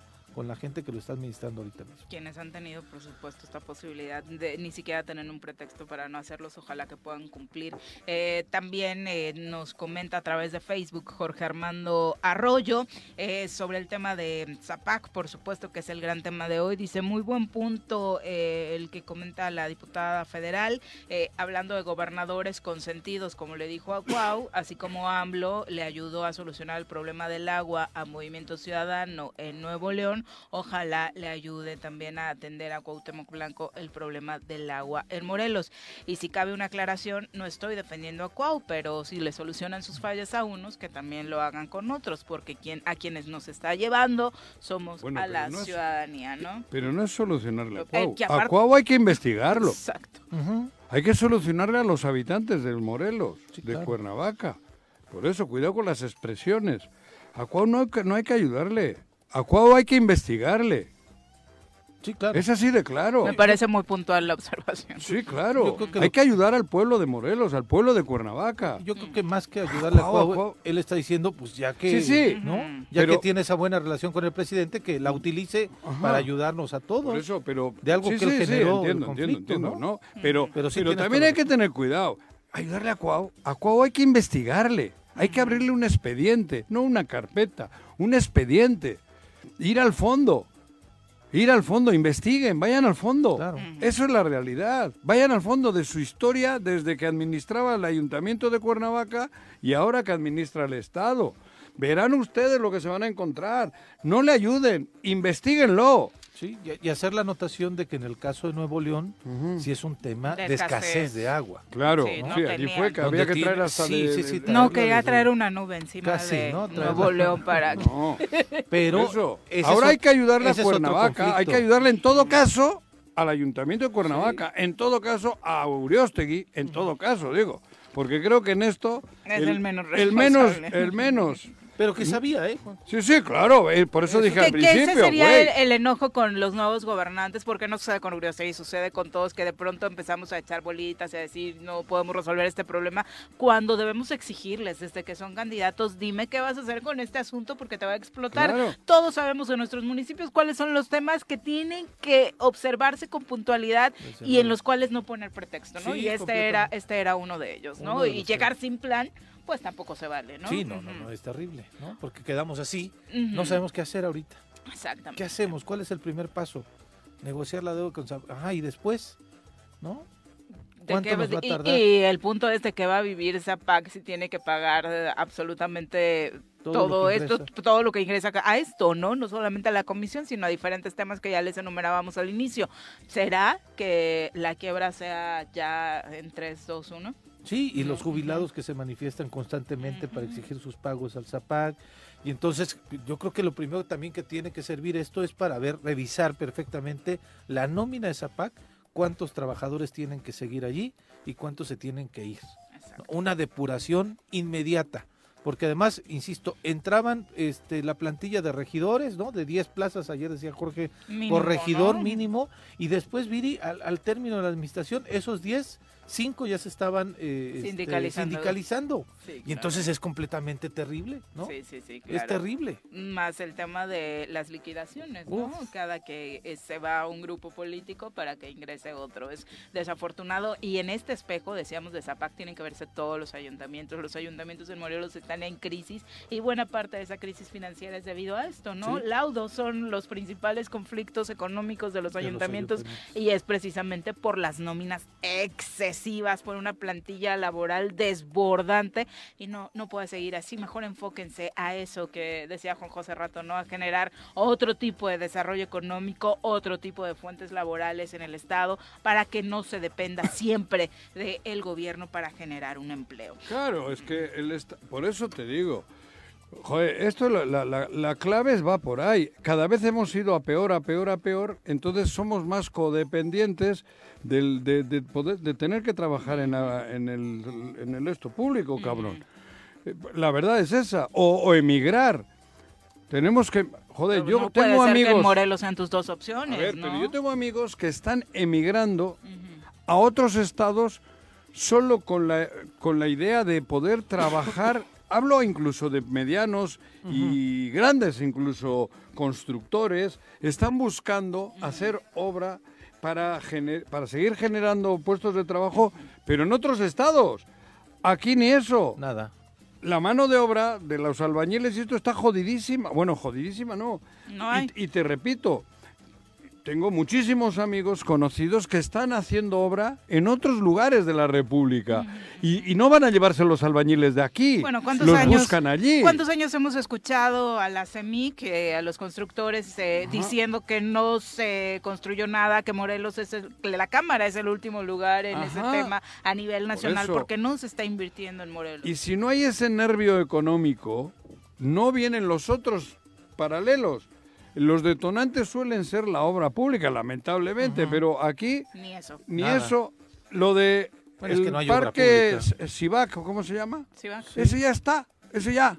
Ya tiene X Ay, no- No, trabajadores. genera nuevas fuentes No, por eso por ya, ya, no hay más. ¿Qué otro? ¿Dónde? No, nada. Díganme otra fuente de trabajo con futuro. El campo cada vez menos, cada vez menos. El turismo menos, cada vez menos. ¿Qué hay? Nada. ¿Qué posibilidad? Entonces la gente dice, si me, si me- a ver si mi amigo, que va a ser diputado, me da chamba, o por lo menos me da un, algo mínimo, cabrón. Ujú. Eso es lo que busca todo el mundo. Entonces se está llenando los municipios, se está llenando... De gente que no se necesita, de Sí, gente claro. sin perfil, porque desafortunadamente Ajá. por muy buenas intenciones llega el amigo del amigo que no tiene ni idea de la administración pública y por eso estamos como estamos. No hay profesionalización en la administración pública, Nada. pero bueno, son las 8 con 31 antes de ir a terapia psicológica. Ayer Bueno, ahí fue... teníamos que ir todos. Ayer fue día de juicio de, contra Genaro García Luna, ya sabemos que es la telenovela del momento. Le tocó declarar a Raúl Arellano Aguilera. Él era policía federal en la época de Genaro García Luna. Fue miembro de la Policía Federal Mexicana, eh, donde se llevaba, se lleva a cabo, bueno, gran parte de esta investigación durante la administración de García Luna. El ex policía habló sobre el tráfico de drogas que operaba particularmente en el Aeropuerto Internacional de la Ciudad de México y otros puertos aéreos que se permitió gracias a la corrupción dentro de la extinta Policía Federal y bajo las órdenes de Genaro García Luna. Relató una misteriosa orden para no revisar vuelos. Un día les pidieron que a determinados vuelos no los revisaban, particularmente a algunos que venían de Sudamérica y otros que se dirigían de México a Estados Unidos. E incluso afirmó que había agentes especiales que se comunicaban mediante códigos numéricos con el 79 siendo un código para droga y 40 para dinero. Viene un código 79, ese no se revisa. Viene un código 40, ese pasa libre. Arellano Aguilera también afirmó que fue testigo de que Óscar Moreno Villatoro, exdirector general de la Administración de Prisiones Federales y cercano a García Luna, recibía dinero, al igual que su jefe, y relató cómo parte de estas operaciones que se realizaban con consentimiento de García Luna en el aeropuerto de la Ciudad de México, pues provocaron que en algún momento se dieran incluso, ¿no? Eh, tiroteos y persecuciones dentro del propio aeropuerto durante la administración de este hombre. Así que sobornos y la operación del Aeropuerto Internacional de la Ciudad de México a favor de eh, pues el trasiego de drogas fueron parte de los temas interesantes el día de ayer en esta eh, comparecencia del nuevo testigo. Ayer, ju- justamente por eso, agarrándose de ese testimonio, Andrés Manuel justamente decía que en ese tiempo era la Policía Federal quien, quien se hacía cargo de la vigilancia del aeropuerto Y ahora y dice la que la que tanto defienden los conservadores, dijo Y el que quieren que ¿no? regrese, Sí, ¿no? así es. 8 con 33, ahora sí, terapia. No te preocupes, si algo te aqueja seguro tiene solución y con nuestra sección de psicología estarás mejor. Le damos la bienvenida a la doctora Carla Genis, nuestra psicóloga de cabecera. Carla, bienvenida, muy buenos días. Hola, buenos días. Hola. Hola, hola, hola. Llegaste, todavía no te tocaron los bloqueos. No, pues parece que la ciudad está despejada por el Hay momento. algunos avisos de que están reuniéndose en algunos puntos apenas. Ok, perfecto. Pero bueno, Finalmente ya estamos aquí y bueno, ha sido muy taquillero el tema. Eh, esta semana, desde la pasada en consultorio, Ujú. noto mucha preocupación de padres de familia hacia sus hijos y jóvenes por el temor a las drogas. El temor a cómo se pueden enganchar, el temor a cómo las amistades los pueden Oh, arrastrar. Y y creo que es muy importante reconocer que, bueno, obviamente todos los jóvenes tienen ciertas inquietudes y llegan a cierta edad donde ya pueden tener acceso a bares, tener acceso a, a- a- a la compra, ¿no? De sustancias, empezando por el alcohol, el tabaco, ¿no? En las esquinas de la casa. Claro, en inclusive en las En mismas escuelas, familias, sí. en las Ah, mismas bueno, familias claro. les, fal- les facilitan. Sí. y ya sabes la idea de pruébalo para que no te engañen y pero ya sé dónde hay y empiezo, ¿no? ¿Cómo puedo distinguir y cu- cuándo es un momento de alarma? Nuestros jóvenes indudablemente lo van a probar en algún momento, como todos nosotros lo hicimos. El punto es que no traspasen una línea. El consumo lo podemos dividir en uso, abuso y dependencia. ¿Cómo se llamaría el uso? El uso es cuando, por ejemplo, nosotros vamos a alguna reunión, alguna cena, una comida, me tomo una copa, me fumo un cigarro, ¿no? Y paso, ya no estoy utilizando más sustancia, es mínima, en un la, lapso de tiempo muy grande. Y bueno, bueno, pero eso, es, eso se hace porque socialmente está aceptado. Exactamente. Porque ni eso se debería hacer. Esos no, no son... sé por qué tenemos el alcohol o el cigarro en la vida bebedores sociales se llama, ¿no? Cuando hay reuniones. No, prefiero. Cabrón, ya no me pongan, no, no, le pongan botellas de vino no, en la mesa en pero, sus reuniones, ver, por favor. No, no, no, no, no, Sí, pero socialmente es así. Socialmente es si así. Si nadie lo hubiese hecho, no lo tendríamos. Así es, y está aceptado Prefiero como un- una dinámica social, Algo alucinógeno, cabrón. pero es uso. Ahí Póngale estamos. hongos. Hongos, claro. Cuidado, porque la línea es muy delgada, ¿no? Ajá. Estoy usando de vez en cuando, es solo en reuniones. Eso. Esto es muy importante. El alcohol se está estigmatizando entre los chavos que es para ponerme súper este mareado, jarra, como dicen ellos, Ajá. hasta el tope. El alcohol es para convivir. El alcohol es para una reunión social. Claro. El alcohol es para compartir en Relajarte. conjunto con. Relajarte un poquito. Exacto. No es de buró, donde yo solo, cuando estoy angustiado, cuando estoy preocupado, no, cuidado, Claro. ¿no? El alcohol es social, como lo dijimos, Sí. los bebedores sociales. Pero estamos hablando de un uso, todos podemos usarlo. ¿Qué pasa cuando pasamos al siguiente escalón que se llama abuso? Abuso. Cuando ya estoy abusando de la sustancia, ¿qué significa? Que ya no lo hago únicamente cuando tenía una reunión, sino ya se me hizo de cada ocho días, ¿no? En la O cada fiesta, comida. o el clásico de, ay, ya trabajé toda la semana, Me ya me lo merezco, las O el digestivo, porque, ¿por qué no? Y Ah. entonces ya no lo hago de repente, ya es como más constante y además voy incrementando el nivel de sustancia. Claro. Ya no me tomo una copa como digestivo o una copa para la comida o para brindar, no, ya me tomo dos, ya me tomo tres. Voy aumentando la cantidad y la clave es observar que es en menos tiempo. Si yo antes me tomaba una copa en una hora, hora y media, ahorita me tomo la copa en 20 minutos. Entonces a los 20 minutos pido otra. Y a los 20 minutos pido otra. Va perdiendo efecto. Y entonces, exacto, nuestro cuerpo va generando resistencia y tolerancia a la sustancia. Y entonces, pues sin problema, al principio un chavo se toma una cerveza un, y se marea. Pero después se toma dos y ve que no se marea. Y entonces so- se toma tres y Y ve que no se marea. Aparte, el sistema, eh, es un tema de orgullo de ya aguanto. Acá, claro, es, ya es de presunción entre los jóvenes. Te haces más simpático. Se desinhiben, Sí, claro. ¿no? Se desinhiben y entonces toman Algunos, este eh, a ti no te llega ese momento ni con dos botellas. No. no. No, ni- nada. No les hagas caso. Chango. ¿Eh? Ni, ni pedo. El Ah. problema es que cuando ya pasé del uso, brinqué al abuso, Sí. y entonces la línea entre el abuso y la dependencia es prácticamente invisible. La dependencia es ya cuando tu organismo lo necesita, te lo pide. Personas que no han abierto ni los ojos al despertar y lo primero que hacen, en vez de voltear y así pegarle al despertador para que se apague, es agarrar la cajetilla, prender el cigarro, no se han levantado, no han abierto los ojos, no se han estirado, no han movido nada, pero ya tienen el cigarro prendido. En alguna ocasión, ¿no? a ese nivel. Esa necesidad y esa Tan de desesperación. Sí. Tan de José José. O de yo aquí salía como loco a los cortes. Hay Porque no personas que ven su cajetilla de cigarros, que les quedan, no sé, cinco cigarros, y dicen, ya no tengo. Sí, claro. Y empiezan a estar en estrés y en ansiedad y en No, desesperación. Y peor es cuando no te das cuenta en la peda que se te acaba la cajetilla. Exacto, Te fumas, exactamente. te En ese cortas hasta momento- los pelos púbicos y te haces cigarro, cabrón. Ay, qué fuerte. Sí, güey. Eh, ¿No te pasó ¿Realmente tu cuerpo lo pide o es Sí. psicológico? O No. sea, ya hay... Ambas partes. Estás enganchado emocionalmente, pero tu cuerpo ya se acostumbró a la sustancia, ya sea alcohol, ya sea algún medicamento. A veces ya no necesitas el medicamento, por ejemplo, ¿no? Las adicciones tienen que ver con todas las sustancias Claro. ajenas a nuestro cuerpo.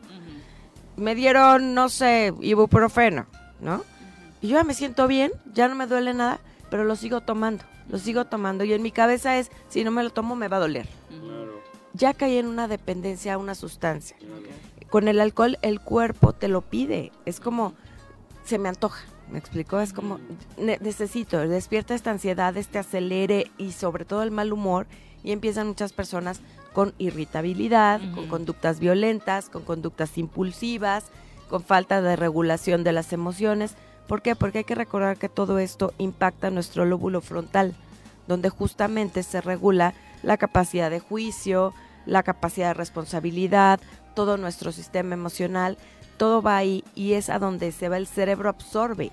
Entonces imagínate las neuronas intoxicadas, entumecidas, donde no pueden hacer su trabajo como es. El problema es que cuando llego a la dependencia, el exceso que ya estoy consumiendo, porque ya no es de cada 20 minutos. Hay personas que están consumiendo y me ha tocado ver, ¿no? Personas que ya van de salida de la fiesta y así como se van despidiendo, los vasitos que encuentran se los van tomando, como ya nos va, ah, sí, adiós, adiós. Y, fumando y la se Ya no es re- la caminera. No, no, Y no. fumando las colillas que encuentran Ya en es un asunto piso. enfermizo, ¿no? Exactamente, es una enfermedad, tanto emocional como orgánica. ¿Por qué? Porque tu organismo ya lo pide. Y si no lo tiene la respuesta biológica, bioquímica y emocional, se vuelven desastrosas. ¿Cómo darme cuenta si mis hijos o un familiar está en qué parte? En el uso, el abuso y la dependencia. Uno, la- las veces que consumes, la frecuencia con lo que lo haces. O sea, y sobre todo el tiempo y la cantidad.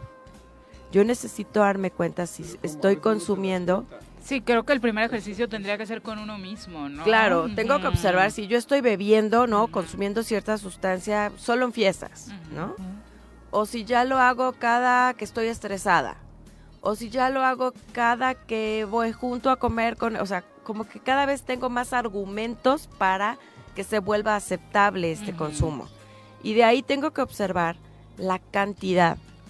Si yo antes Pero me tomaba una, de los hijos, el, el temor de todos nosotros, el Acércate. temor de todos nosotros es cuando no los ves, que- que en el ambiente, o sea, todos tenemos ahí dentro una duda porque no, no, a lo mejor no es que dudes de tus hijos, pero como está tan, tan, tan, tan, tan, Y es lo que dice, se los van, Digo, los van a no sé, invitar. ¿no? Sí. Eso es obvio, claro. que- ahí lo importante Ujú. es estar cerca de los chavos, porque se observa esto. Cuando un chavo se pone ansioso y empieza a desaparecerte dinero, empieza a bajar la A botella no, de tu casa, No tengo. empiezan a buscar pretextos para salir a casa de los amigos donde saben que está el hermano más grande que puede darles acceso al alcohol o donde en esa casa sí hay alcohol, empiezan a pedir permisos para salir con más frecuencia. Y es importante estar cerca de ellos, conocer con quiénes están. Yo recuerdo en mis tiempos era de, ¿puedo ir a casa de? Ah, sí, quién es su mamá, quién es su papá, dónde trabaja, dónde Sí, vive, yo te conocen, llevo, ¿no? quiero hablar con. O sea, los papás estaban enterados de dónde estábamos, con quién estábamos y qué hacíamos. Ahora los papás no tienen la menor idea de dónde está su hijo las 24 horas del día. Los hemos abandonado.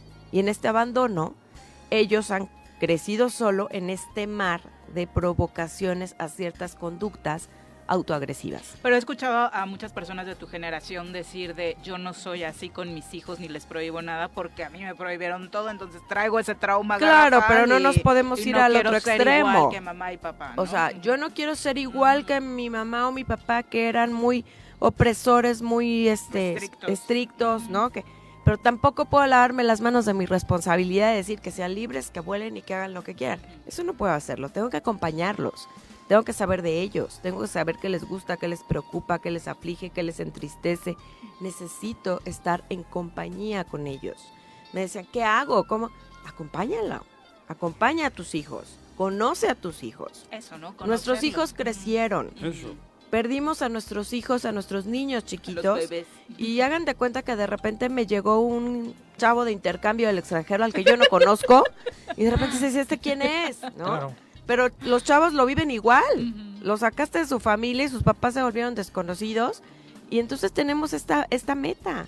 Vamos a conocernos mutuamente ahora desde mi rol como papá de un adolescente y el chavo como, pues ya no soy niño, ahora soy, soy adolescente y mis papás ya no existen, pero yo tampoco existo para mis papás como éramos tenemos que acercarnos, comunicación, darnos el tiempo. Siempre estamos cansados, siempre tenemos cosas más importantes, siempre tenemos prioridades y en esas nunca entran los chavos. ¿Por qué? Ahora, es comprensible. Hay otra adicción, que son los teléfonos y eso, ¿no? Claro, Es otra- claro. Otra Por droga, diríamos, ¿no? Hay muchos tipos de drogas, a los videojuegos, al internet, a las sustancias, ¿no? Y eh, como decíamos, con el consumo de alcohol es igual que el teléfono. Claro. Ahora vemos un chavo que no suelta el teléfono todo el día. Ya sabes que está enganchadísimo. Pero ¿quién pone los límites en casa? Claro. Vemos chavitos de primaria, de kinder, con el iPad todo el día. Porque la mamá prefiere darle el iPad para que no me delata y no me moleste, a yo sentarme a jugar una hora con él.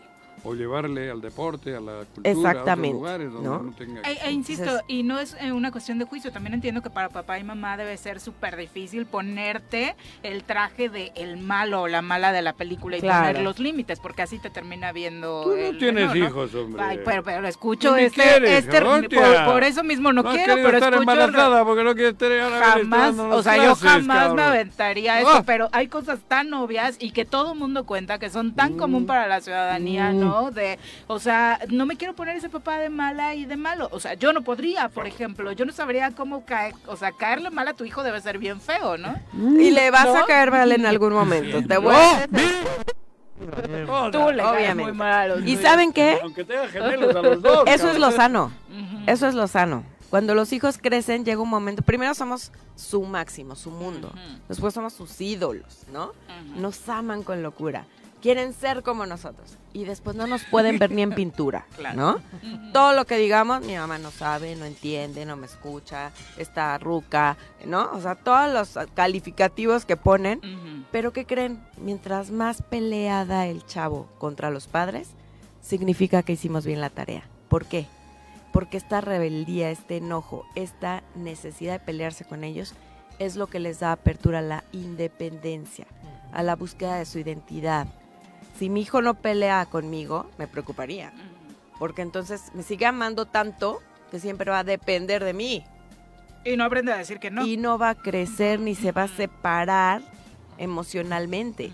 Si mi hijo se pelea, es su manera de romper ese lazo afectivo. Es dolorosísimo, son pérdidas. Si yo no me enojo con el otro, no me puedo separar. Entonces, ¿qué hacen los adolescentes? Se pelean para poderse separar. Imagínate mi mamá, que amo con Claro. toda la vida, ahora tener que decir la odio. No la quiero ni ver, ¿no? Es dolorosísimo. Entonces me tengo que enojar para que en el enojo inconscientemente es como decir, al fin que ni me dolió tanto, al fin que ni me importa, al fin que ni quería. Pero la realidad es que lograr este paso es fundamental para que los hijos maduren, se independicen y busquen su propia identidad. Así que lo único que les digo yo y les he dicho a todos los padres de familia que en estas semanas en consultorio han con este estado con esta preocupación es paciencia. Esto no va a durar eternamente. Lo mejor que podemos ¿Hablas del hacer es acompañar. también, Ah. también. Uf. Nada es eterno, nada es eterno. Sí. Afortunadamente. Es acompañarlos, tener paciencia y poner límites, pero límites con amor. Porque los límites permiten desprenderse y permiten contenerse y permiten crecer. Eso es muy valioso lo que acabas de decir, ¿no? O sea, encontrar también una parte positiva en esto. Claro, no todo está perdido. O sea, esta, esta es una batalla, pero la guerra no. Entonces, vamos a reconocer este Que esfuerzo. algunas veces el acercamiento, perdón si me perdí en algún momento de la charla, pero del acercamiento de los chicos a este tipo de cosas de fumar, del alcohol, de no sé qué, es también que necesitan, per- creen que con ello pertenecen a un grupo Claro. social, ¿no? Claro, por Y eso se lo identifican hacen. con esa manada, es decir, mi, mi cuate fuma, entonces yo también tengo ¿Con que fumar qué? para estar en la sintonía, con esa manada. Ah, manada, te entendí. te entendí. No. Y lo, pe- lo peligroso, y es que estaba buscando en, eh, aquí en internet ahorita, estos retos de TikTok también para Ah, ah. consumir ciertas cosas Ahorita que ya que, sí, tuvimos una bronca aquí Cuautla. en Morelos, ¿no? Así es. En algunos es el, clonazepam que, que han estado consumiendo. Sí, que además son medicamentos bueno, controlados. Pero, fuertes. pero, pero, no. Y esas fiestas donde se ven a una chica o un chico tomando Sí, media claro. botella de ron, de trago, y luego... Pues es el valiente, es el sí, chingón. es esas Exacto. cosas son sí, patéticas. Pero ahí depende Están mucho de, los valores, no se debe. de la compañía, de la escucha, de la aceptación, de la tolerancia y de la paciencia que como adultos les tenemos. Estos chicos que vemos, como decía Juanjo, que se beben media botella, ah, son, son chavos solos, abandonados emocionalmente. Ya hay desmadre en Cuernavaca. Sí, ahorita vamos con el Y entonces Perdón que te tenemos, sí, no te preocupes. tenemos que acompañar a nuestros jóvenes a partir de la paciencia, la escucha y la tolerancia. ¿Cuál es la mejor receta? Acuérdate cuando tú eras adolescente. ¿Qué te dolía? ¿Qué te molestaba? ¿Qué te enojaba? ¿Qué te desesperaba? Acuérdate cuando eras adolescente. Y eso te va a dar un poco más de apertura a acercarte a los jóvenes. Porque si no, pareciera que hablamos idiomas distintos. Ujú. Entonces hay que tener paciencia. Lo estamos haciendo bien y esto no va a ser eterno.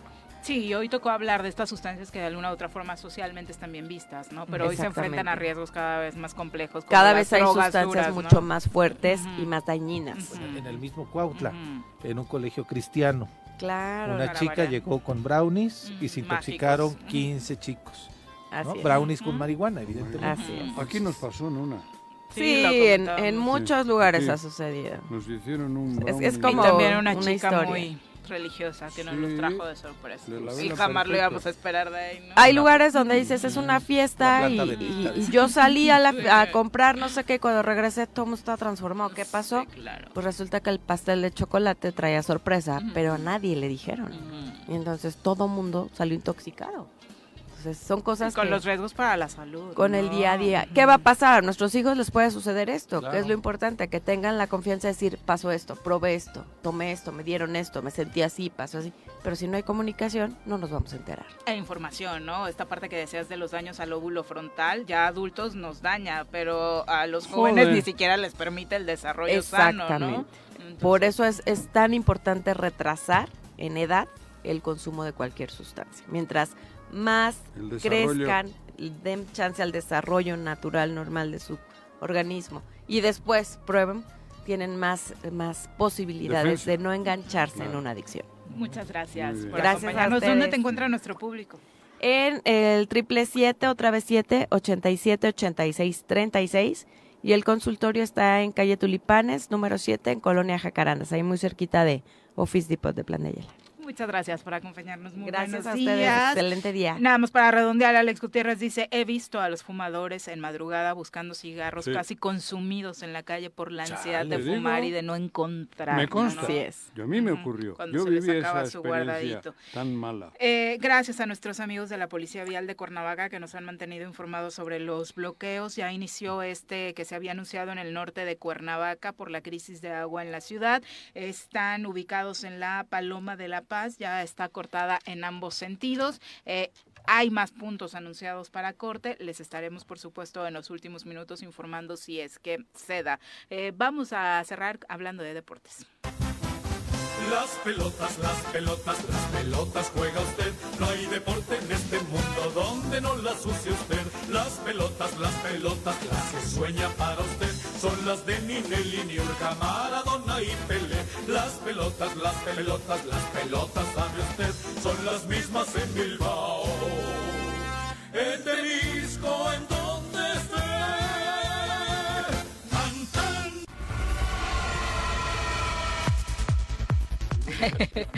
Bruno, ¿cómo te va? ¡Qué milagro! Creí que ya te habían despedido o que habías renunciado. Hola, buenos días, Viri. Saludos a todo el auditorio, también para Juanjo y también para Pepe. No, todo muy bien, aquí, aquí continuamos. Nos has tenido muy abandonados con la información deportiva, así que arráncate que hoy hay mucho en el americano, eh, con el tema de la Copa Conecta y demás. Y el, el tri de Juanji y los vascos.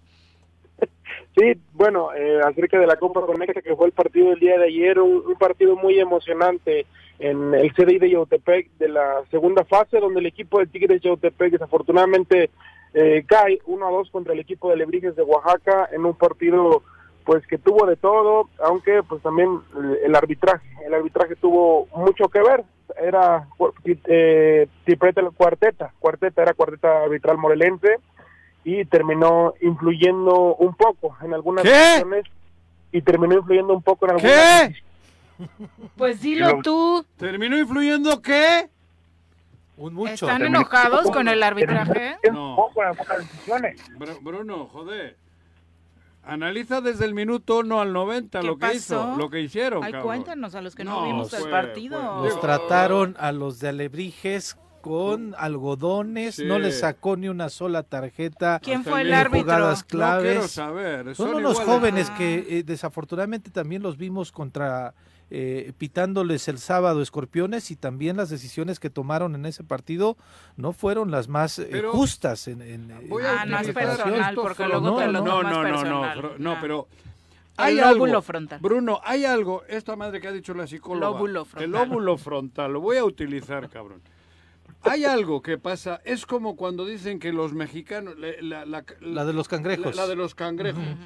Es cierto, estos chicos árbitros creo que tienen un problema, sería a tratar, porque como son unos frustrados del fútbol, y aquí cuando actúan quieren demostrar a sus, a sus paisanos, paisanos, entonces es, es, es verdad, es un fenómeno. El propio morelense actúa contra el otro morelense. Es verdad, esto ocurre en Entonces el sí te lo estás tomando personal. Personal, no, eso es un fenómeno. Mm. No personal, no, a mí... No, digo, yo comento por el partido que decías No, que por también, eso, o sea, que habla es que- mal de, más de la calidad que de algo Sí, personal. No, no, no, no, traen algo, traen algo, de verdad, hay algo. Lo mismo que cuando decimos que un mexicano chinga al otro mexicano, eso es lo mismo. Estos árbitros morelenses afectan. Yo no digo que sea con, con, con mala, o sea, con, con Direccionado. deshonesto. para- sí, sí, sí. No, no, pero hay algo que deberían de analizarlo. Hay algo. Ayer el técnico les puso una gritonada No, y no, se- una amarillita Sí, nada más. el- Pero amarilla, y siguió insultando, todo, siguió ¿eh? gri- bueno, gritando, yo no sé si. ¿Eh? Perdón, el Bruno. entrenador durante todo el partido No. se metió con él, cuarto oficial, increíble que no lo hayan Lo- expulsado. luego hasta lo también- empujó en una. Luego también, muy temprano en el partido, eh, accionó las tarjetas. En el primer Nuestro- tiempo ya había tres, ya ¿A había tres? Nuestro. Tres, De nuestro. Tigres, sí, de Tigres terminó accionando las tarjetas. Y bueno, al final terminó pesando mucho, sobre todo porque en la jugada del segundo gol, pues hay una falta de, del lateral de Tigres, lo expulsan y de ahí se, se ocasiona el gol. Claro, se desajusta todo y de ahí nos viene el 2-1, el minuto ochenta y tantos, ¿no?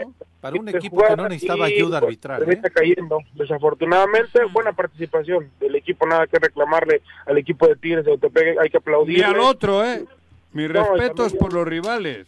No, y jugando con, eh, Juanjo jugando con, alineando de titulares cuatro morelenses. Cuatro morelenses, sí. Oaxaca, ¿eh? Cuatro- Uno de Cuernavaca, otro de Jutepec, el de Cuautla, y bueno, y aplicando la ley del ex, Diego Chereño, que tenía pasado en, en Atlético Cuernavaca, en Tigres de Otepec ahora, termina marcando el gol de la victoria. El y 2-1.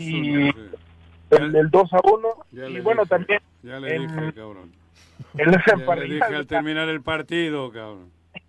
En los emparrillados de la NFL ya quedó listo el Super Bowl, serán los jefes de Kansas City, eh, jugarán ante las Águilas de Filadelfia y el día de hoy despertamos con la noticia de que Tom Brady, pues parece que ahora sí se retira, ya ha anunciado sus redes sociales, hay que esperar si no vuelve a... Si no se arrepiente. ¿Con cuántos culillos? Digo, 45. ¿Con cuántos anillos? Ah, Con siete anillos siendo el... el- 45 años.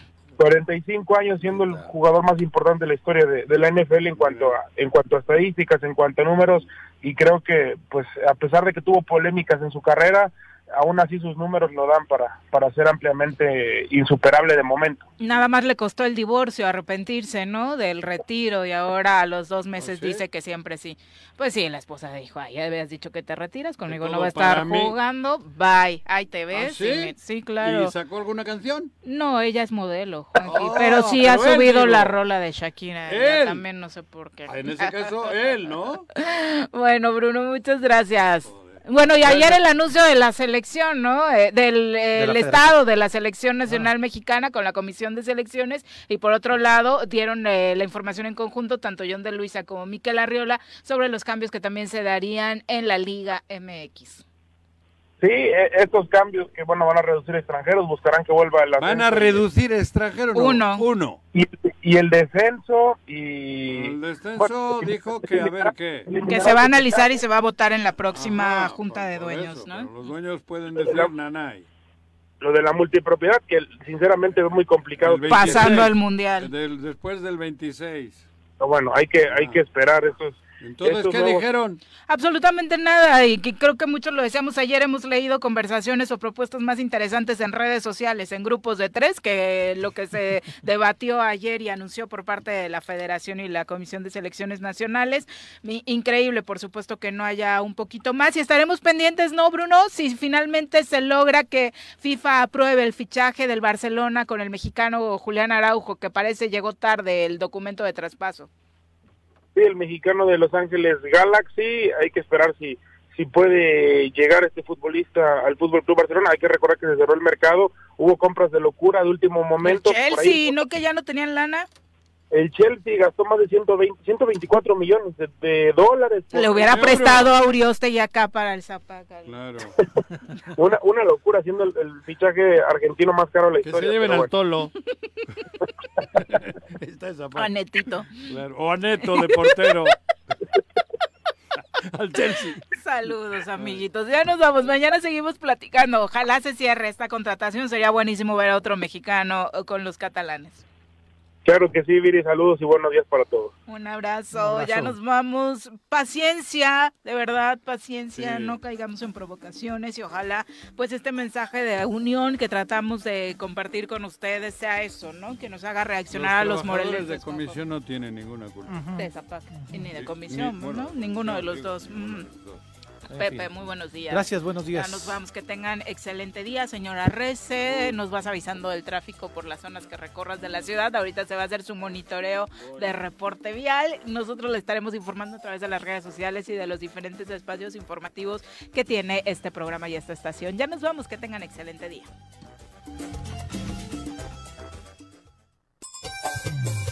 ¡Uy! ¡Se acabó! Así es esto. Esta fue la revista informativa más importante del centro del país. El Choro Matutino. Por lo pronto, el Choro Matutino. A bailar y a gozar, el Choro Matutino